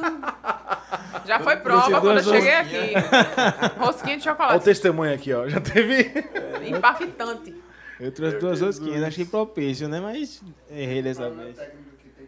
Não tem café. Não, Não, não nisso, passando não. pela prova, dando glória a Deus. Não tem café, mas tem rosquinha, olha Não tem só. café, mas a tem única chocolate. opção é sair da dieta. Já pensou? Graças a Deus. Graças, É, Ele tá falando isso pra ele comer rosquinha e Erika não brigar com ele quando chegar em casa. graças. Não, e assim, a questão da violência doméstica. É, em qualquer atendimento, eu acho que em qualquer ocorrência, porque quando chega, é filtrado dessa forma. A pessoa liga, você tem, tem o filtro das ocorrências, porque o pessoal diz, ah, eu ligo pro 190, demora demais, porque tem a filtragem. Tem muita gente que liga pra trote. Então, assim, é muita ligação. Tem vários operadores e demora. Então, quando chega a ocorrência, que é filtrada, que é passada para a guarnição, a gente vai lá, vamos supor, um som alto. Um- Uma perturbação do sossego alheio. Um som alto. Você chega lá, pode não ser um, um, um, um- uma perturbação. Pode ser um cara armado. Pode ser um... E assim, a sensibilidade de você chegar no local, porque eu já cheguei num, numa ocorrência de violência doméstica e o cara estava armado. Dentro de casa. Então eu olhei para a mulher, conversei com ela e ela disse: ele tá armado em casa. E, Vocês na- fora da casa, conversando com ela, e ele armado lá dentro. e ele armado lá dentro. E assim, eu disse: a senhora é dona da residência, a senhora autoriza A gente lá disse, autoriza, que eu não aguento mais não. E aí a gente conversou, chamou a família, chamou a família, prendeu o cara, levou pra delegacia, conversei com a família dela, conversei com ela, e eu vejo que nesse momento a gente entra com a palavra. A gente conversa, a gente fala, existe a questão da unidade familiar, que não é o exemplo que é dado, certo? O exemplo que é dado é que o cara é um sacerdote do lar e ele provê a família, ele é, é, é, é o pilar de sustentação, a mulher auxiliadora, ela também é, é, tá ali com ele na sustentação da casa. Mas assim, se for diferente disso e ele não tiver uma mudança, não é o que Deus quer pra você. Ele quer o melhor pros seus filhos e filhas. E assim, ó, eu vejo muito que a gente pode ser objeto de transformação na vida das pessoas. Isso numa ocorrência, num atendimento, numa consultoria de contabilidade. Sim. Deus fala. Inclusive, por ser contador, você dizer às pessoas que o apego ao dinheiro É, já é. é, uma- um do- da origem dos males, tá lá em Timóteo. então, assim, de verdade, em qualquer ambiente que a gente vá, a gente tem uma palavra de conhecimento para as pessoas. A gente pode ser instrumento de, de, de mudança na vida das pessoas. E é interessante porque você está lidando com uma situação, por exemplo, de violência doméstica, mas a Bíblia trata exatamente de mulheres que se, se casam, se casaram com homens que não eram cristãos, né? E a Bíblia vai dar o direcionamento para isso. Você, de fato, dá com a situação, lidar com a situação que a Bíblia já colocou há vários anos atrás nos dias de hoje, né? Então, ter a visão, uma visão de uma cristã para resolver uma situação como essa, eu acho que é um, é um diferencial, né? Para você tentar conciliar, antes de mais nada, entendendo a, A situação que lhe apresenta, Exatamente. Saber o que é uma família de fato, que é uma unidade, mas entender também aquilo que está acontecendo entre as duas partes, né? exatamente. Exatamente. E, e, assim, de- deixando bem claro, né, que esses dias a gente tá vendo em redes sociais que é, algumas pessoas que diziam assim- mostravam, né, cenas, e faziam os memes lá dos pastores dizendo assim que a mulher não era para deixar. A gente até falou para um pessoal conhecido nosso, disse, não, a gente é crente e se dentro da igreja a gente souber que alguma mulher está sendo agredida, está sendo... A gente vai dar a palavra, mas antes a gente vai aprender o, o agressor. Esse é um assunto muito polêmico É. que eu concordo com você. Antes a gente vai aprender o agressor, depois a gente entra com uma palavra, mas primeiro a gente vai entrar com a lei. Entendeu? Porque se ela vai querer ou não continuar casada, vai ser uma decisão dela, mas a gente vai fazer cumprir a lei. A lei é Se é for na dentro, lei. é, se Na for, lei. se for dentro da igreja e a gente souber tomar conhecimento que algum Muito irmãozinho passou do limite ali e entrou na seara da- do crime, Muito bem. a gente vai lá, irmão Rony e irmão Viviane, e irmã Viviane, vai lá fa- fazer questão de Muito dar bem. voz de prisão. Entendeu? Porque eu acho que isso, esse, a sociedade não suporta mais isso hoje em dia. É verdade. Entendeu? É, e eu gosto de falar isso sendo homem, porque quando a mulher fala, ficou aquele clichê, né? Ah, lá vem a feminista. Não, não é isso. Entendeu? Eu acho que a sociedade não, não suporta mais isso. Exatamente. Sabe? Eu acho que a mulher conquistou, conquistou o local dela de fala. é, A gente vê pastoras hoje, a gente vê policiais, né? A gente vê médicas, astronautas. Então, o homem tem que saber que chegou a hora de dividir. E é até bom. Durante muito tempo, a gente, né, por força da, daquela coisa da, da cultura, a gente carregou isso sozinho. Mas talvez tenha chegado a hora de dividir. O homem ser o dono da casa, sabe? O homem eh, cuidar da casa, Por que divi- não, né? dividir as obrigações do lar com a mulher. E a palavra certa é dividir. Né? É, Não é você ser mais. é, justamente. É você dividir. É, é dividir. E outra coisa, Conciliação, sabe? Eu acho que é, é, é- tão- é até bom quando o homem ele, ele se orgulha disso aí, né? A gente, eu, eu, eu me orgulho disso aí porque eu ainda né, sou, tô quebrando uma cultura e talvez seja precursor disso aí. Né? Disse é o cara que vou lá, pô, teve uma mulher que ficou, achou o máximo porque o meu menino quando tinha dois anos Viviane estava no consultório médico e eu fui lá, ele fez necessidade, eu fui lá limpar, trocar a fralda dele, ela, ah, eu tenho que gravar isso e, como se fosse uma coisa de outro mundo, né? Infelizmente, isso é culpa dos homens que deixam de fazer os seus papéis, né? É verdade. E eu queria até aproveitar o ensejo fazer uma denúncia. Tô lavando muito banheiro lá em casa, bicho.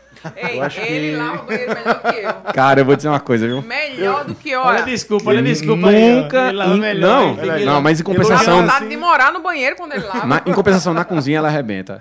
Mas assim, é, casa é assim fruto também. da vida militar, entendeu? Rapaz, banheiro, arrumar quarto. Quem lavava meu Deus 15 do banheiros no quartel dá conta de um em casa. céu. Faz melhor, primor. é verdade. Ele faz com primor, meu amigo. Eu cozinho 50 bolos pra ele. Se ele limpar o banheiro, lavar, o- limpar o quarto e lavar o banheiro. Resolvido, tá resolvido. Bola. Mil vezes melhor do que eu, dá de No, lavada. no sábado, às vezes, eu chego aqui no culto com cheiro de água sanitária. É meu perfume, meu irmão. No É. sábado não tem como fugir, não. Dá um conselho. Quando for lá, o box de vidro, passa detergente de prato. pra não juntar gordura. Olha aí, ó, meu amigo. Consultoria total aqui, meu amigo. Eu tô aprendendo segurança pública, Vários coisa de casa, cristianismo. Show de bola, gente. Glória a Deus. Tem, tem alguma perguntinha aí já, pessoal? Ô, produção. Rapaz, tá, a gente tá com um probleminha técnico aqui. Eu, eu ia chamar o comercial, mas esqueci que a gente não tem. Ainda não. Ah, ainda não, ainda não. Mas Gente, se vocês quiserem entrar na polícia, estamos já nos consultoria, brincadeira, não. Eu já tô tem muita gente aí. fazendo viu? isso hoje, né? Tem, tem, tem. Assim, eu acho tão legal o pessoal querer fazer o concurso, sabe? Eu gosto de pessoas, pronto, inclusive esses dias a gente foi foi treinar e tinha um, soldado, um cadete que foi soldado quando eu fui instrutora dele. A gente, quando tava na, na acho que em 2013, por aí, eu fui instrutora no curso de soldados e ele era é, aluno. Quando eu olhei, eu disse, caramba, ele passou no curso de oficiais. Eu disse, bicho, eu tô tão feliz, bicho, por pessoas boas assim como você. E entrarem no curso, ser, ser da corporação, porque, sabe, é, é só somando, bicho, sabe? Pessoas boas assim, eu fico feliz demais de, de serem diferentes. Bons Humildes, profissionais, né? profissionais. Ai, eu fico feliz demais. Meu Deus. E quando foi aluno da gente, é que eu fico, meu Deus do céu. É, a gente deu aula também no Centro de Educação. A gente, na formação dos soldados, Foi. a gente também. E passava muito desse- dessa parte também cristã, né? A gente tava passando essa parte do, do ver o outro como ser humano. Como eu disse, a gente entra com a lei, né? usa a força necessária, né? mas, é, como a gente sempre passou, existe a força e a truculência. Né? O policial ele tem que agir dentro da lei.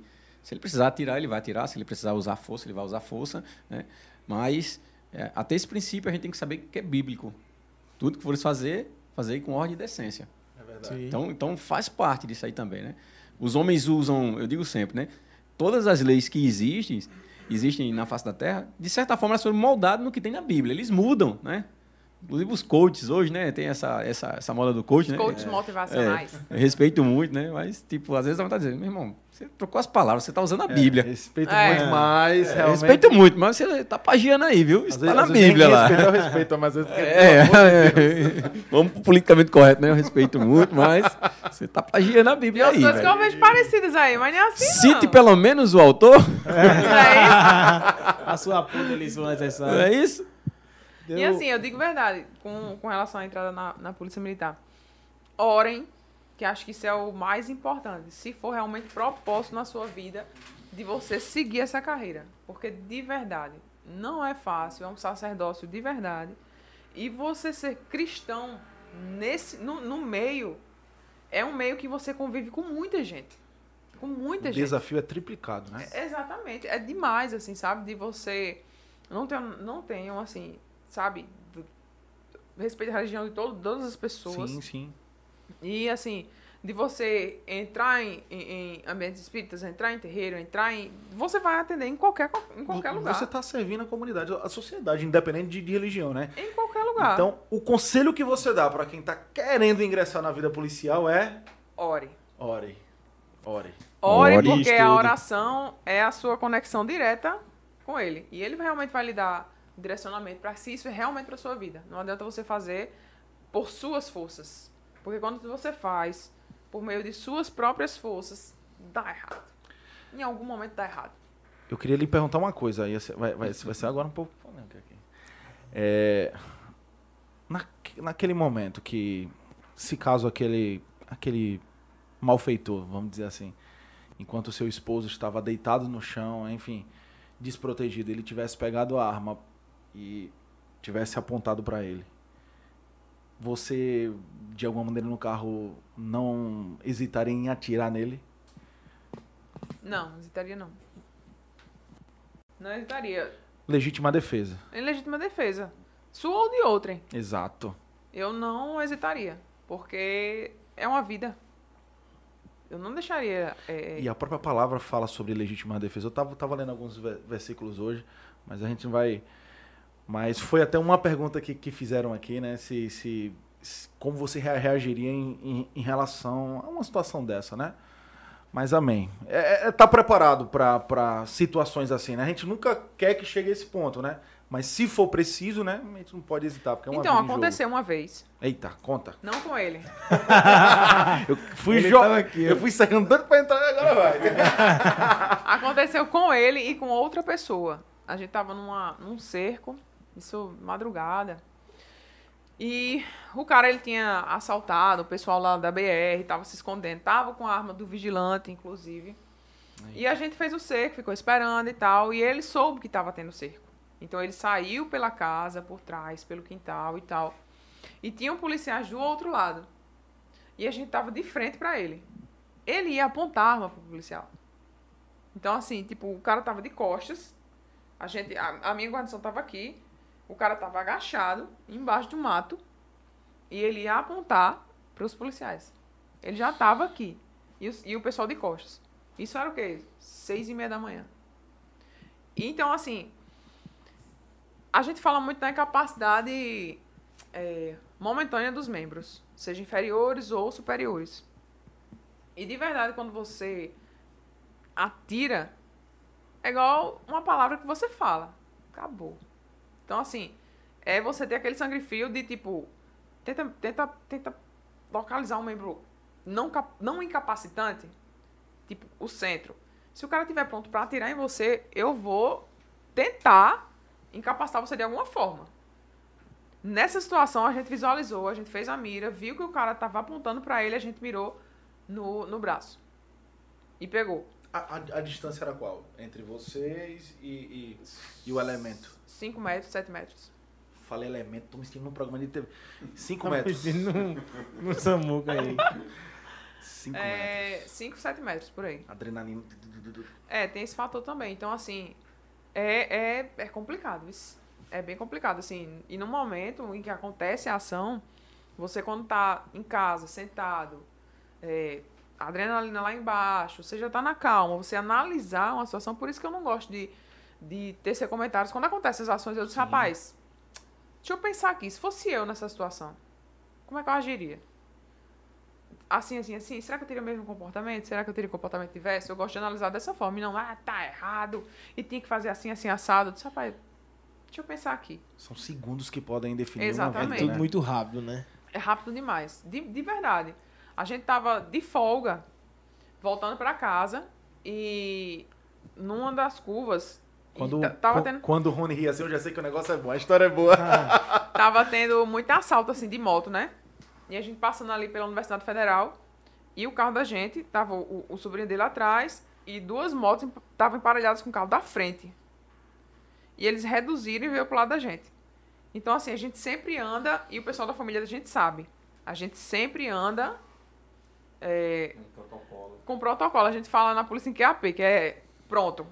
A gente sempre anda pronto, tipo, pra alguma coisa. Sempre anda pronto. Tipo, o pessoal da gente já sabe. A vida do policial é diferente, né, rapaz? Não tem como Rapaz. ser de outra É, maneira. tipo, quando, quando eles Vocês vão me deixar em casa quando for embora pra casa. Vamos seguindo esse contato, né?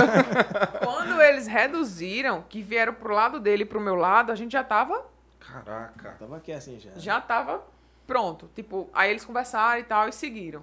Mas assim, a gente tem que estar. Né? A todo Vigilante o momento. tempo todo. A gente vê muita coisa do pessoal quando entra em casa e quando sai de casa. Entendeu? Tipo sabe assim. sabe de, um- de uma coisa que eu fiquei pensando? Que, eu, enfim. Quando nasceu o filho de vocês, né? Enfim, eu, eu, fiquei- eu fiquei pensando, às, às vezes vem, vem, uns pensamentos doidos, de que existe um policiamento diferente dentro de casa quando você tem arma, né? E, e que tem criança pequena. Como que vocês lidam com essa situação? Vocês têm essa preocupação do Heitor, sei lá, de descobrir onde é que tá o esconderijo? Eu não- Rapaz. não, diga onde é que tá escondida, tá? Porque não, não é isso que eu quero. Eu quero que... Engraçado. Primeiro lugar, história- primeiro lugar é crime se tiver deixar a arma vê, ao é. alcance, Ó, é, entendeu? Muito Porque criança- importante É. você falar isso. Isso. Muito É, importante. Porque criança- criança ou qualquer pessoa que não tenha é, seja é, né? isso que não que seja incapaz, né? Rapaz, sim. Pessoa incapaz de criança, é né? bicho. É. dan- Olha, é bicho É complicado. complicado. Sabe? Não dizer nem danado que, meu Deus do céu, essa palavra. não, é bicho complicado. Por quê? Quando eu era criança, O meu pai, ele é agente de segurança. O meu pai é agente de segurança. Hum. Então, eu sabia onde ele guardava. Eu, com 10 anos, ele sabia, ele tirava as munições e tal. Ele colocava na caixa, botava no guarda-roupa. Caraca. E eu sabia onde tava. Mas, rapaz. E eu ia lá e mexia. A criança é assim mesmo, não tem como. Criança é, olha, Isso foi antes do Estatuto do Desarmamento, viu? Importante dizer aí, viu, pra quem tá. caramba, Rony, o chato dessa menina não entrega a minha idade não, pô. Mas não, não tinha prescrito ainda não. Meu sogro podia responder. Não. Então, assim, eu sabia. E, assim, é, a gente tem essa preocupação com o Heitor, sabe? Dele não. É, da gente dizer que é errado. De dizer que ele não pode mexer, que é uma coisa que não pode, que não pode, e ele entende. Ele entende, a gente não deixa fácil. Em nenhum momento a gente não deixa fácil. Sabe? Porque. Ah, Não pode dar descuido, né? só precisa Deve de uma vez. acidente, né? Nessas Tem. situações. Tem, assim. Eu, a gente não deixa fácil pra ele, pra ele ter acesso, não, sabe? Vocês já, já, já foram ou vão armado pra igreja? Qual o pensamento de vocês sobre isso? tô querendo botar em saia justa, né? Não posso, né? Perdão, perdão. Você, eu tô com medo de ser aqui Estamos aqui. armados Tô- com a tô- palavra. com a Bíblia. Cara, É, é, Tô me botando em saia justa aqui, tô me perguntando, eu tô. É complicado. Não, assim, é complicado porque a gente vai. acho que a gente Vai. só, nesse tempo que a gente tem de polícia, né? Ela, ela 16 e eu 19 anos. Caraca. Eu acho que a gente só não andou armado um mês. Não Foi quando a gente não viajou foi, de férias. Foi quando a gente saiu do Brasil, aí foi que a gente não, não podia levar arma, né? Podia levar. É verdade. E mesmo assim ainda perguntaram se a gente era policial, porque aquela coisa, né, de estar olhando para um lado, para o outro e tal. Ainda Muito bom saber disso. Vamos juntos embora hoje, todo mundo aqui, viu? Não, é engraçado. A gente, foi, a gente vai pra igreja e quando tava no período de pandemia, a gente se propunha a ir nos dias em que tinha culto online e tal, pra dar um suporte É, e tal. tinha pouca gente lá também. Exatamente. E a gente ficava lá ajudando. E em um dos dias, é, um, um irmãozinho da igreja chamou a gente lá dentro da igreja e disse: Ó, tem um cara usando droga na porta da igreja. E aí?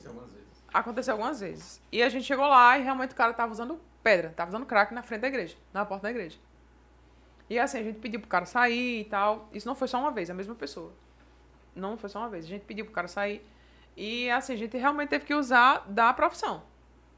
Porque, de fato, assim, é complicado. A gente não sabe. é, é, depois que a pessoa utiliza aquela coisa, qual vai, ser o intuito dele? Como é que ele vai reagir? Que que é- qual a intenção? Entendeu? Então, assim, a gente. Quando a gente vai. E eu me propus, e ele também se propôs, de ficar no acolhimento da igreja, porque no momento que a gente está recepcionando as pessoas, a gente fica ali, a gente olha, vê se está tudo bem, o pessoal está desembarcando dos carros, a gente vê se está tudo bem, se ele veio para a igreja bem, se ele entrou na igreja, se ele entrou no carro dele para ir para casa bem também. Então, assim, quando a gente está de serviço lá na igreja, eu digo que a gente está de serviço. Quando a gente está de serviço lá na igreja, a gente tenta fazer essa parte também. Os que estão em regime sem semi-aberto nem passa lá, né? Porque vê assim, ih, rapaz, quem tá ali. Mas é, é, é, um- é uma situação que é legal você tocar, nessa situação de, de andar armado, né? Eu, inclusive, hoje eu estava conversando com um coronel, coronel Éder, e falando disso, a gente debatendo essa situação, né? Se, a cor, se é de acordo ou contra, né? Eu digo assim, eu, eu penso que nossa legislação ela, é- ela ainda é muito flexível em relação aos crimes que são cometidos, as penas, Concordo. até mesmo a, a, a execução das penas, entendeu? Se tira por um homicídio simples, né? Que a pena só vai até 30 anos no Brasil, para começar, né? Eu, eu, eu acho que não aumentou ainda, não. Estavam querendo aumentar para 40, mas, salvo engano, não aumentou ainda, não. Aí, se você for jogar todos os atenuantes em cima, então, você tirar a vida de alguém, você vai ficar ali preso oito anos, né? Isso para tirar uma vida, né? Onde outros países aí tem pena perpétua, 50 anos, 60. né? Então, Aí o cara pensa É. duas vezes. é, aí pensa duas vezes, né? E aqui você ainda ganha A- uma série ou é, filme, né? Aqui, É. aqui, no, aqui no Brasil, infelizmente, a gente conversa muito isso. Para a questão do porte de arma, né? Eu até brinquei com ele, eu falei, ó, quer ver se o cara pode usar uma arma ou não? Vai dar arma pro cara descarregada, aí fala, tá aqui sua arma. E logo em seguida dá um tapa na cara dele. Aí vai ver a reação dele. Porque se ele pegar a arma para atirar, ele vai dizer, ó, isso aí não tem condição, não. É, o fazer assim, Sabe por quê? né? Porque é, quando eu falo isso, é, é claro isso, que é uma utopia, né, o que eu tô falando. Sim, sim. Mas assim, é, nem todo mundo. A gente já passou por situações que a gente foi. é, pessoal, pronto, essa mesmo do carro, os caras botaram o carro lá da gente, aí começaram a querer intimidar aquela coisa e a gente foi bem de boa. Né? A gente não baixou o vidro, apontou arma pro cara, não. Porque é o Não. último recurso É, o também, último, né? é justamente, é o último É o último recurso. E recurso. como Viviane falou lá atrás, a gente falando da, da questão do cristão, né? Sim, sim. Se tiver que tirar a vida de alguém, assim, a gente vai fazer isso dentro da lei, né? Inclusive dentro da lei da, da Bíblia, né? Se for para minha, minha defesa, para salvaguardar minha vida ou a vida de alguém. Então, a gente é um pouco receoso com essa questão né, da arma de fogo para todo mundo.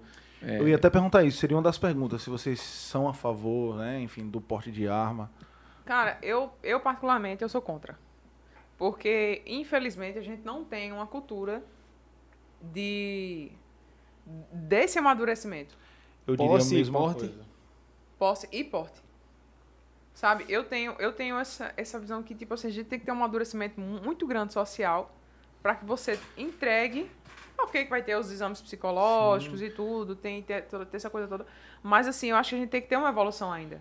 Uma Se- maturidade. Se tratando de Brasil, até os Sabe? exames podem ser fraudados, enfim, eu penso assim. eu, fico, eu, fico, eu fico, assim, temerosa, porque em uma briga de trânsito, É verdade. sabe? Que os É ânimos são É aflorados. importante até falar pro pessoal, gente, quem tá falando isso é quem tem uma arma e sabe o que é um dia a dia com uma arma no punho. Enfim, é muito importante isso, que muitas vezes a, a- a gente vai no que a mídia diz, no que a direita hoje prega, ah, pode arma e não sei o quê, mas a realidade é diferente. É como É eu falei, complicado, se sabe? tivesse uma legislação, né, que eu acho que é o pensamento de Viviane também, uma legislação mais rígida. Aí, aí eu não falo só em relação ao uso de arma, não. Em todos os aspectos da Concordo. legislação Ser mais brasileira. né? Concordo. Ser mais rígida, né? E aí a gente vem para outros aspectos, que a gente vai falar de aspecto social, aspecto econômico, educação. Educação, é verdade. Entendeu? Então, para se ter em casa, eu acho que eu sou até mais um pouco flexível, né? Que em relação a Viviane, né? Eu acho que para se ter em casa, eu até concorde, né? Mas mesmo assim, eu ainda acho que a, a legislação ela tem que ser mais forte. Não, se é para você ter em casa, beleza. Se você estiver na calçada armado, Eu então pensando, você é. vai ter que responder criminalmente, mas de uma forma enérgica. Não, ah, vai pagar a cesta básica porque tá. Não. Porque casa, ali tá. na, na calçada, de repente, Uma ah, o com vizinho pode estar com som É isso que alto. eu penso, sabe? É verdade. Uma briga de vizinho e o som estiver alto. Até no trânsito, como Entendeu? você mesmo disse. São situações em que eu já presenciei, sabe, em atendimento de ocorrência, que quando acontece uma briga de vizinho, o cara tá lá, rotineiramente liga o som, rotineiramente liga o som, lhe perturba. E tipo assim, você às vezes quer resolver. Sabe? Então assim, Sob a ira. exato. Então assim, Não sabe cai como é que na foi o dia da maturidade, pessoa, sabe? né? A, a maturidade social de você, numa briga de trânsito. Você sabe o que você tá falando? Eu já escutei tanto isso, eu sendo policial.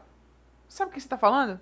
É. Porque você, eu particularmente, e ele também, você demonstrar que está armado, pra mim, não é interessante. E tem pessoas que têm prazer de mostrar que está armado. Sabe? É verdade. Que tem uma arma. Às vezes o cara nem tá armado. Sabe? E, e- e quer mostrar poder, ou, ou- sei lá, intimidação. Pra mim não é interessante. E assim, eu, na opinião pessoal, eu acredito que o Brasil ainda não tem maturidade social pra gente ter essa questão da liberação do porte e posse de arma de fogo. Isso quebra até aquele argumento que utilizam. Ah, mas no Texas é- é- é- lá é aceito e lá a segurança. Mas o Brasil é diferente. Pronto, Texas é Tem esse falou, né? É, você fala do Texas, né? O Texas ele tem uma situação peculiar. Primeiramente, a questão da cultura, né? Exato. Isso não começou ontem lá no Texas. Né?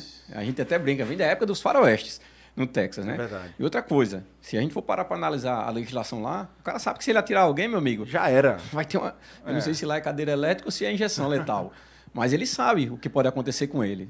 Então É ele, tá verdade. no, ele tá num país que ele não vai ter aquela coisa, imunidade disso ou daquilo, não. É verdade. Sabe? Ele Lá sabe funciona, que né? vai funcionar. Tipo, se ele, tiver- se ele for comprar uma cerveja, ele sabe que a cerveja tem que sair embalada num saco de papel para ninguém saber o que tem dentro. Então, se o cara respeita isso aí, ele sabe que pode acontecer? Pode. Vai entrar um, um aluno lá e vai pegar uma arma de alguém, vai, vai é o risco. É verdade. Sabe? É, é- é- é o risco que se paga para isso aí. Mas a mentalidade da, da sociedade, da comunidade lá é outra. E aqui, eu digo, a gente não está preparado. É, eu dou como relato, assim, situações que a gente vê, né? Principalmente, infelizmente, em comunidade, onde é- é- ali a, a população de pessoas que têm parentes presos é maior. Eu cheguei uma vez o cara tava dizendo, não, porque se ele vier falar comigo, a gente vai resolver uma. a que a gente chama de desinteligência, né? Era discussão. E o cara falou, não, se ele vier falar comigo de novo, se vier aqui na minha porta, eu vou dar não sei quantas facadas nele.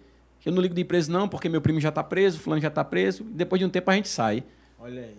Então, a mentalidade. Entendeu? Não tem aquela mentalidade, ó, eu vou sair, eu não quero esquentar minha cabeça, eu não, não, quer ir para cima, porque ele já tem consciência do que vai acontecer. É verdade. Inclusive, a gente tem assim, vive num, num, num país em que a gente tem essa, essa, essa sensação de impunidade. Já bati de novo. Essa, essa sensação de impunidade. De que, ah, porque devia ter, devia ter, ter mais leis. A gente não deveria ter mais leis. As leis que a gente tem são rígidas. É porque a gente não, é porque não são seguidas Arrisca. à risca. Então, assim, eu fico, eu fico temerosa por isso, sabe? De você querer é, resolver com as suas forças. A gente, quando tem raiva, assim, às vezes fica, meu Deus, olha, se... Quantas vezes eu já ouvi? Se eu tivesse uma arma... E quantas vezes eu também já não ouvi para vocês que vão, estar, vão entrar no concurso? Se eu fosse polícia... Quantas vezes até eu mesmo pensei isso. Oh, gente. você ver. É. É muito bom ouvir isso de pessoas que trabalham na segurança pública. Sim. Eu, alguns particularmente, eu tenho esse mesmo posicionamento, particularmente. E fico muito feliz em vocês estarem dando esse relato, né? Porque po- pode, pode ter alguém ouvindo, assistindo, que pensa diferente e agora pode. Eita, realmente. Não, porque a Tem esse primeira coisa, critério. primeira coisa, sim, muitas coisas que eu já ouvi. Olha que eu não, não servi para ser polícia, não. Porque se eu fosse policial, eu já tinha sido Eita. exclusa. Eu já tinha sido expulso, porque, olha, eu ia resolver, eu ia fazer, ia acontecer. E, rapaz, você passa tanto perrengue para passar num concurso, são tantas etapas, são, é tanto suor, é tanta noite sem dormir, é tanto, sabe, ansiedade, para você chegar em uma situação e acabar com toda a sua Com trajetória. toda a trajetória, é verdade. É tão assim. Eu olho assim pra quem fala isso, minha gente, é tanta maturidade. Porque você passou por tanta dificuldade. Pra numa situaçãozinha dessa você perder tudo aquilo ali. Porque não tem um domínio próprio. É Exatamente. verdade. Domínio próprio, isso aí é um dos dons do espírito. E nem Domínio todo próprio, mundo sabedoria. tem. Nem todo mundo tem, por isso que cai naquela, naquela situação. De que, sabe, eu, eu, eu sou temerosa com essa situação. Sabe? Brigas de trânsito, eu presenciei várias. A gente chegava nos acidentes de trânsito e o pessoal querendo se pegar. Imagina com arma no meio. Imagina, aí cai naquela situação. Mas se eu estiver armado, eu vou, vou ser temerosa porque a outra pessoa também vai estar armada. Não funciona assim. Com sangue quente. Hum. Não funciona assim. Sabe, já presenciei várias situações. Não funciona assim. Eu, eu queria até aproveitar esse gancho, que foi uma das perguntas que fizeram aqui, tá? É, alguma situação, né, que vocês estavam fora de serviço e precisou agir. Ex- existiu alguma situação assim? Caramba, já. Já. Inclusive, a gente tava. A gente tava almoçando. Eu tinha saído do expediente. A gente tava na rua ainda trabalhando, mas eu tava no expediente. E. Porque geralmente, antigamente, eu dava meu telefone para umas pessoas das comunidades. Das comunidades. Ó, pessoas que eu via que realmente, né? De boa índole. Dizia, ó, se você estiver precisando de qualquer coisa, se estiver acontecendo, ligue pra mim. E. é, uma pessoa ligou e disse, ó, tem uma pessoa armada aqui na porta da minha casa, e eu tô com medo, e tarará, tarará. E a gente tava almoçando. E aí eu liguei pra guarnição, eu disse, ó, eu vou entrar por tal lugar, vocês entram por tal lugar. Eu tinha acabado de sair do expediente. Aí eu tava, andava com, ando com o colete no carro, então a gente colocou o colete, entrou na comunidade e pegou o cara. O menino tinha 16 anos, Eita, era um menor. nossa. E, assim, várias situações em que as pessoas ligam pra gente, pedem apoio, sabe? Ó, fui assaltado, roubaram meu carro, ó, aconteceu isso. Várias, várias, várias, várias situações. Eu digo que a gente não sai de serviço. É o tempo todo, é o tempo Foi todo. bom saber. Eu vou pegar o número de vocês aqui no final, porque Gente, vocês. ó, tá aqui embaixo. muito bom essa, Ó. essa amizade feita hoje aqui. Estará aqui Não, embaixo. sai- saindo de casa também. li- Liguem precisamente entre 1 às 4 da manhã. Um, um tema que é, É muito legal. complicado, O melhor horário. já passou muito, é sobre de entorpecentes, né? Sim. E sobre o uso as pessoas confundem, né? A descriminalização com a questão de não existir ainda os procedimentos legais, né? O que, o que você não vai ter hoje é, você não vai ser, pode não ser preso, você vai ser conduzido a uma delegacia, vai fazer o termo circunstanciado, tudo isso. Então, às vezes as pessoas confundem e fazem uso de entorpecente em via pública, né? E a gente já se deparou algumas vezes que a gente teve que agir. Inclusive no nosso prédio, próximo ao nosso prédio, né? E assim, na hora de fazer, na hora de realizar a abordagem, abo- é uma abordagem policial. Entendeu? É, o artigo 301 do Código de Processo Penal, ele, ele diz que qualquer do povo pode e os agentes da lei devem. Questão de concurso, já vai anotando aí. Anotando aqui. Entendeu? Então é o seguinte, a gente vai. Embora que a gente, no final das contas, a gente pede só que as pessoas, né, e orienta que é, algumas drogas mais, é, mais sutis, né, como se diz, elas acabam sendo portas de entrada para outras drogas mais pesadas e acabam sendo um caminho sem volta, É verdade. sabe? Então, é, a abordagem acontece. E, e aí, se já foi rotineiro, foi, foi na praia, a gente lá tomando sol e com família, e o cara tá aqui atrás da gente com um cigarrão de maconha do tamanho do mundo, né? Eu, assim, eu sou o cara mais de boa. Eu falei, pô, velho, esse cara não vai acender esse cigarro aqui, não, né? E daqui a Ah, pouco. meu E eu torcendo pro vento soprar pro outro lado. Só que aí ela sentiu o cheiro, né? E assim, né? Eita, o faro já tava ligado. A gente não tinha Heitor ainda, mas o nosso sobrinho, é, ele estava conosco, né? E o instinto materno, né? Já, já aflora na mulher, mesmo sem ela ser mãe. né? Ela, como é que pode a gente com, com o Júlio aqui, isso é inadmissível. Aí foi lá, a gente foi lá falar com o cara, né? E pediu pro cara se retirar. Na- E assim, até no, no primeiro momento a gente chegou e, ó, meu amigo, faço isso não, eu cheio de Não, família aqui. retirar. Tipo assim, bicho, Mas o interessante foi que a gente não falou que era a polícia no primeiro longe momento. famílias, porque ele tava no centro e tinha muita família, sabe? Tinha muita, muita família mesmo. Tipo, até a, a moça que tava vendendo churrasquinho tava com seus netos lá. E aí, quando eu fui comprar, ela disse, não, eu já pedi pra ele ir embora, mas tipo... E tipo, a gente pediu pra ele ou apagar ou se retirar, porque tipo, tinha muita família. E existe lugar pra você fazer tudo que você quiser, meu irmão. Vá pra sua casa, pô. Aí a gente teve que dizer que era a polícia. Aí Aí lá pra- foi quando. Tipo, foi quando, eu pe- foi quando a gente pediu pra ele, pra ele ou apagar ou se retirar, e ele disse, não, vou fazer isso não. Por quê? Aí realmente. Aí a gente, ó, É porque aqui tem um cabo, um tenente, Felizmente. uma capitã é e uma polícia. tenente. Um eu, tenente eu era sargento então, na época e ela era tenente. Aí ela só, era tenente na época e eu era infelizmente, a gente sargento. vai pedir e tal pra você, porque aí nós somos policiais e isso é ainda é criminalizado. Então, cidadão, a gente foi lá, tava na bolsa dele e tal, não sei o quê. E assim, é uma coisa muito chata, sabe? Porque, olha, Gente, mais uma pergunta. é, estamos em duas horas de live já, né? Muito bom conteúdo, mas eu acho que vocês estão cansados, ou não? a gente trabalhou bastante. Então, não tem um cafezinho ali do. o que é que eu vou pedir pra vocês? Ah, na verdade, eu vou, eu vou ler uma, só uma pergunta. Foi tratado isso já, sabe? Mas o pedido foi tão. Finaliza foi- com essa pergunta aí. Porque foi alguém que vocês conhecem, ó. O Júlio perguntou o seguinte: é, já foi algo que foi tra- tratado, mas se você puder falar pra ele, Vivi, você sofreu algum preconceito dentro da polícia por ser cristã? Se sim, acredita que isso possa interferir profissionalmente? Beijão do seu primo Pinho e Nanda. por ser cristã, na verdade eu perguntei por ser mulher, não foi? Foi, é, Rapaz. ser Foi. cristã agora. Então, por ser cristã, pessoal, é, existem as pessoas que vão ver o seu antes e o seu depois. Eu digo a você que viver com Cristo é, é um divisor de águas na vida das pessoas, sabe? E de verdade, se existiu algum preconceito ou se existe, eu acredito que é uma coisa que vai lhe fortalecer na fé Amém. sabe? Tem a passagem que é, a prova de sua perseverança produz fé. Então, eu acredito que não sofri preconceitos, pelo menos não é, às minhas vistas, por ser cristã, entende? E eu acho assim que quando você chega perto, e isso eu falo por experiência própria, quando você chega perto de uma pessoa que é conhecedora da palavra, que fala a palavra, você se sente tão bem, tão bem que acho que quando você confronta isso, você se sente. é, é, sabe? Diferenciado, assim. Você se sente estranho. Eu acho que você falar do amor. Quando você fala de amor, que eu acredito que o evangelho seja amor. Sim. Quando você fala de Maior amor. mandamento. Quando você fala de amor, quando você fala de, de proteção, de tanta coisa boa, como é que você vai confrontar isso? Você vai ser confrontado por isso, você vai sofrer discriminação por isso, sabe? Eu não recrimino as pessoas por seus pecados, porque eu sou pecador o dia todo. Eu não vou ser aquela cristã de dizer, ó, tu tá errado por isso, por isso, por isso, porque tá vendo aqui, ó. Não, eu vou dizer, meu irmão, tá acontecendo isso contigo. Tu saber que tem um caminho melhor? Vamos por aqui, pô. É tão mais massa. E assim, você ser aquela pessoa que vai exortar ou vai aconselhar de uma forma amável, isso eu exerço muito, eu exercito muito isso com o Heitor. Se você chegar para uma criança e gritar com a, pessoa, com a criança, ele. Foi engraçado demais no carro esses dias. Ele soltou um pum no carro. Tiago faz direto no carro. Graças a Deus, Thiago.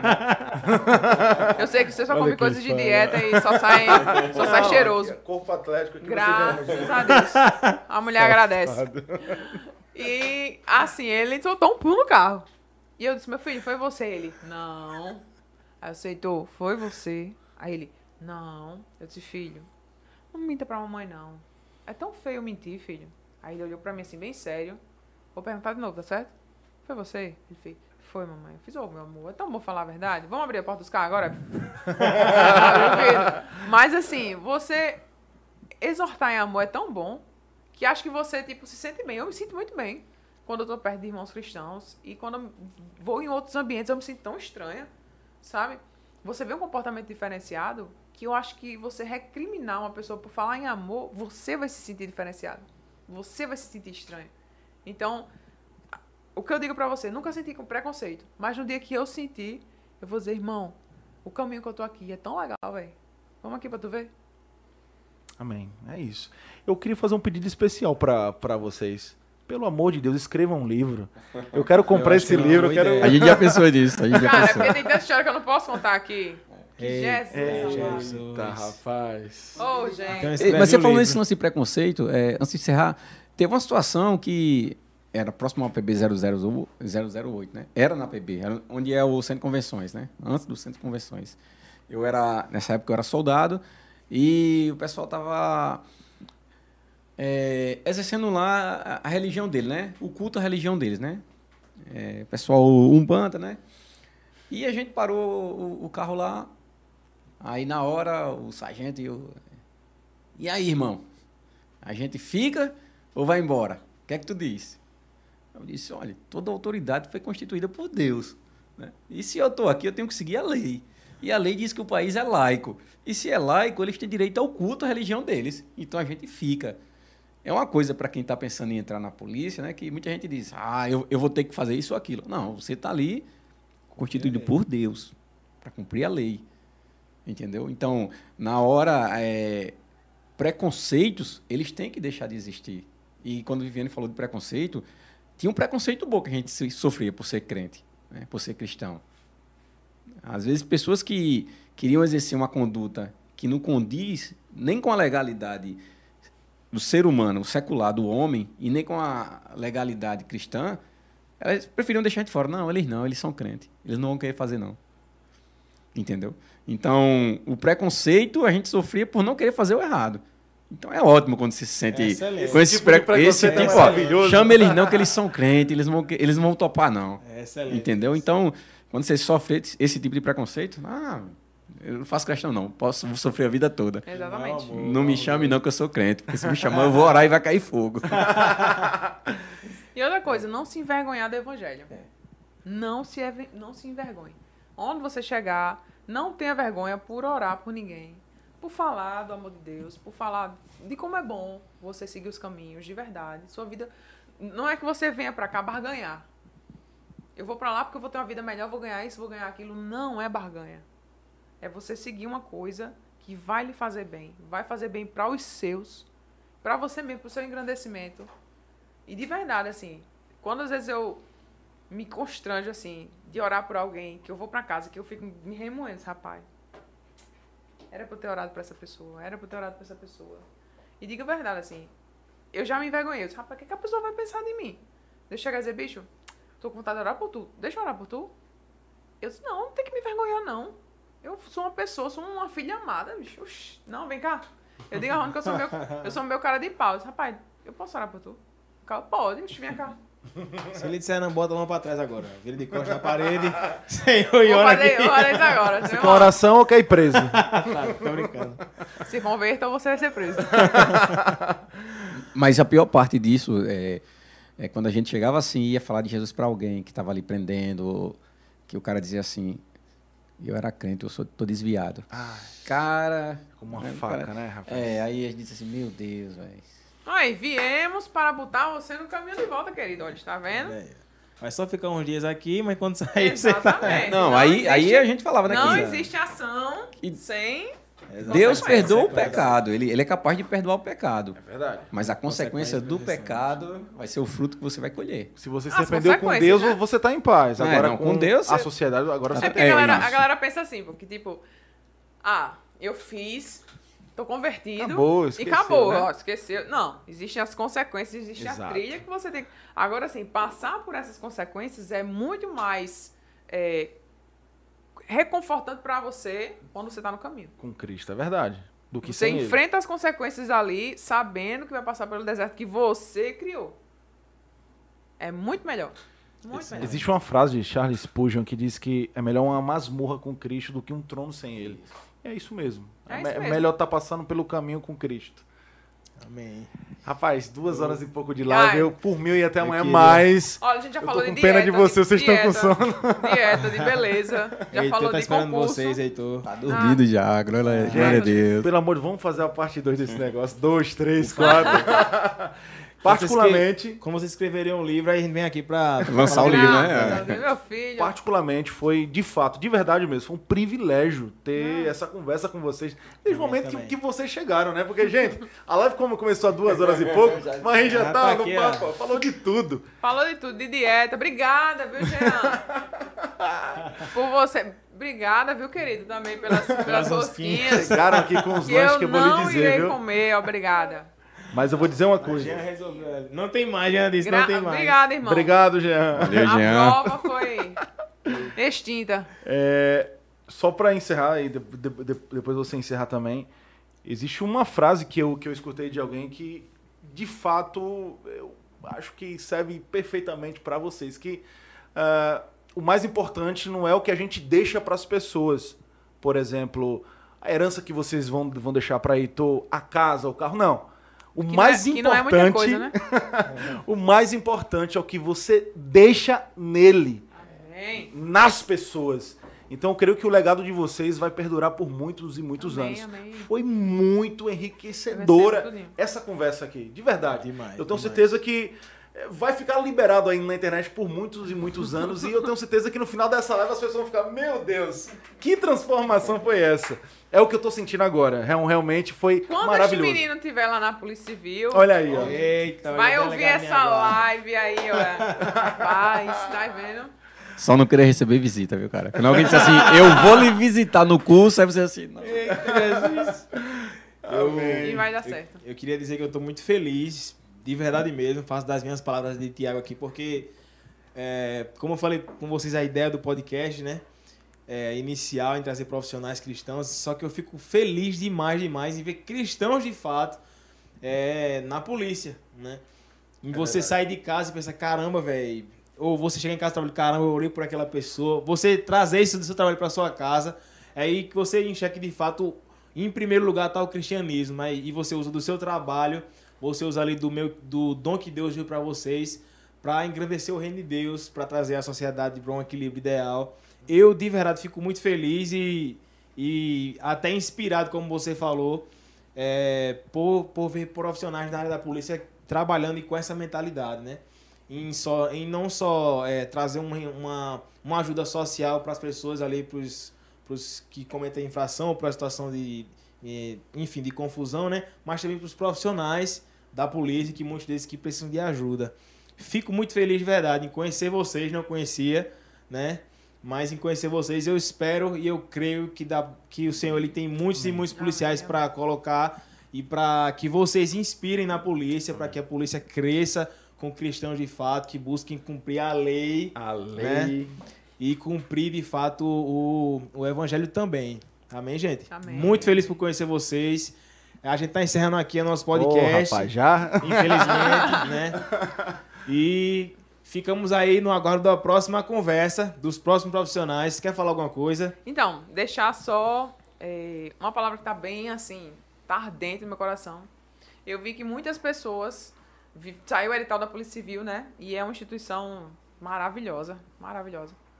Assim, Deus capacita as pessoas. Aqueles que se esforçam. Aqueles que dobram seus joelhos, que oram, que fazem um propósito. Não adianta você apenas. Deus, por favor, me faça passar, me faça passar, me faça passar. Você tem que se esforçar para isso. Ele vai lhe impulsionar, mas você tem que fazer. Você tem que se esforçar, sabe? E outra, eu sempre digo às pessoas que essa é a minha parte da Bíblia, é a minha. Deus, ele nos deu o espírito de ousadia. Sejam ousados. Sejam ousados, orem pelas pessoas. Num supermercado, numa academia que você for, num salão. Se tiver vontade, meu irmão, e o Espírito Santo te incomodar, vai lá e ora. Você pode não conhecer a pessoa. Você pode até intimidar a pessoa com essa sua cara de polícia que você tem.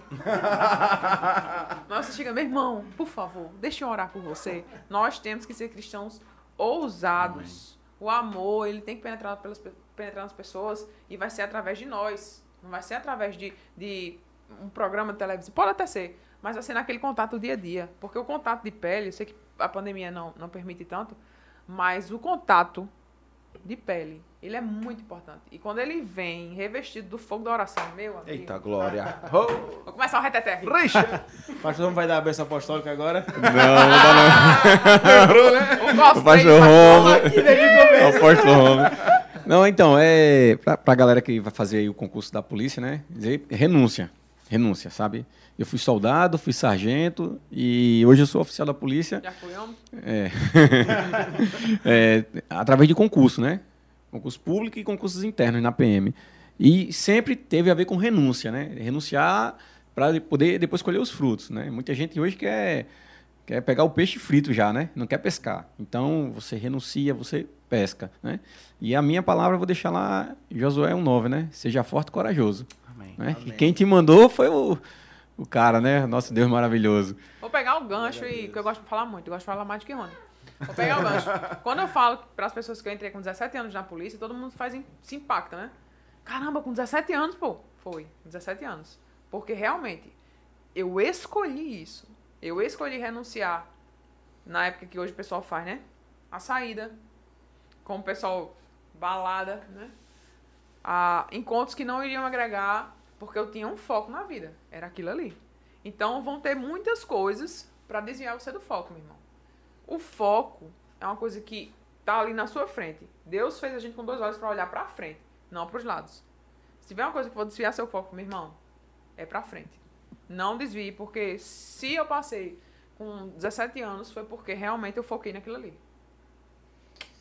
Show de bola, gente. Foco. Foco total. A Exatamente. namorada só no- nos cultos. Foco total, Polícia Civil. Graças a Deus. Gente, é, um abraço para vocês que estão assistindo a gente aí, pros que irão ouvir.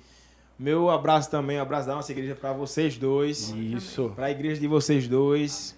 É, para aqueles, pro seu, pro filho de vocês também, né, pros seus familiares. Fico com o nosso abraço da nossa igreja.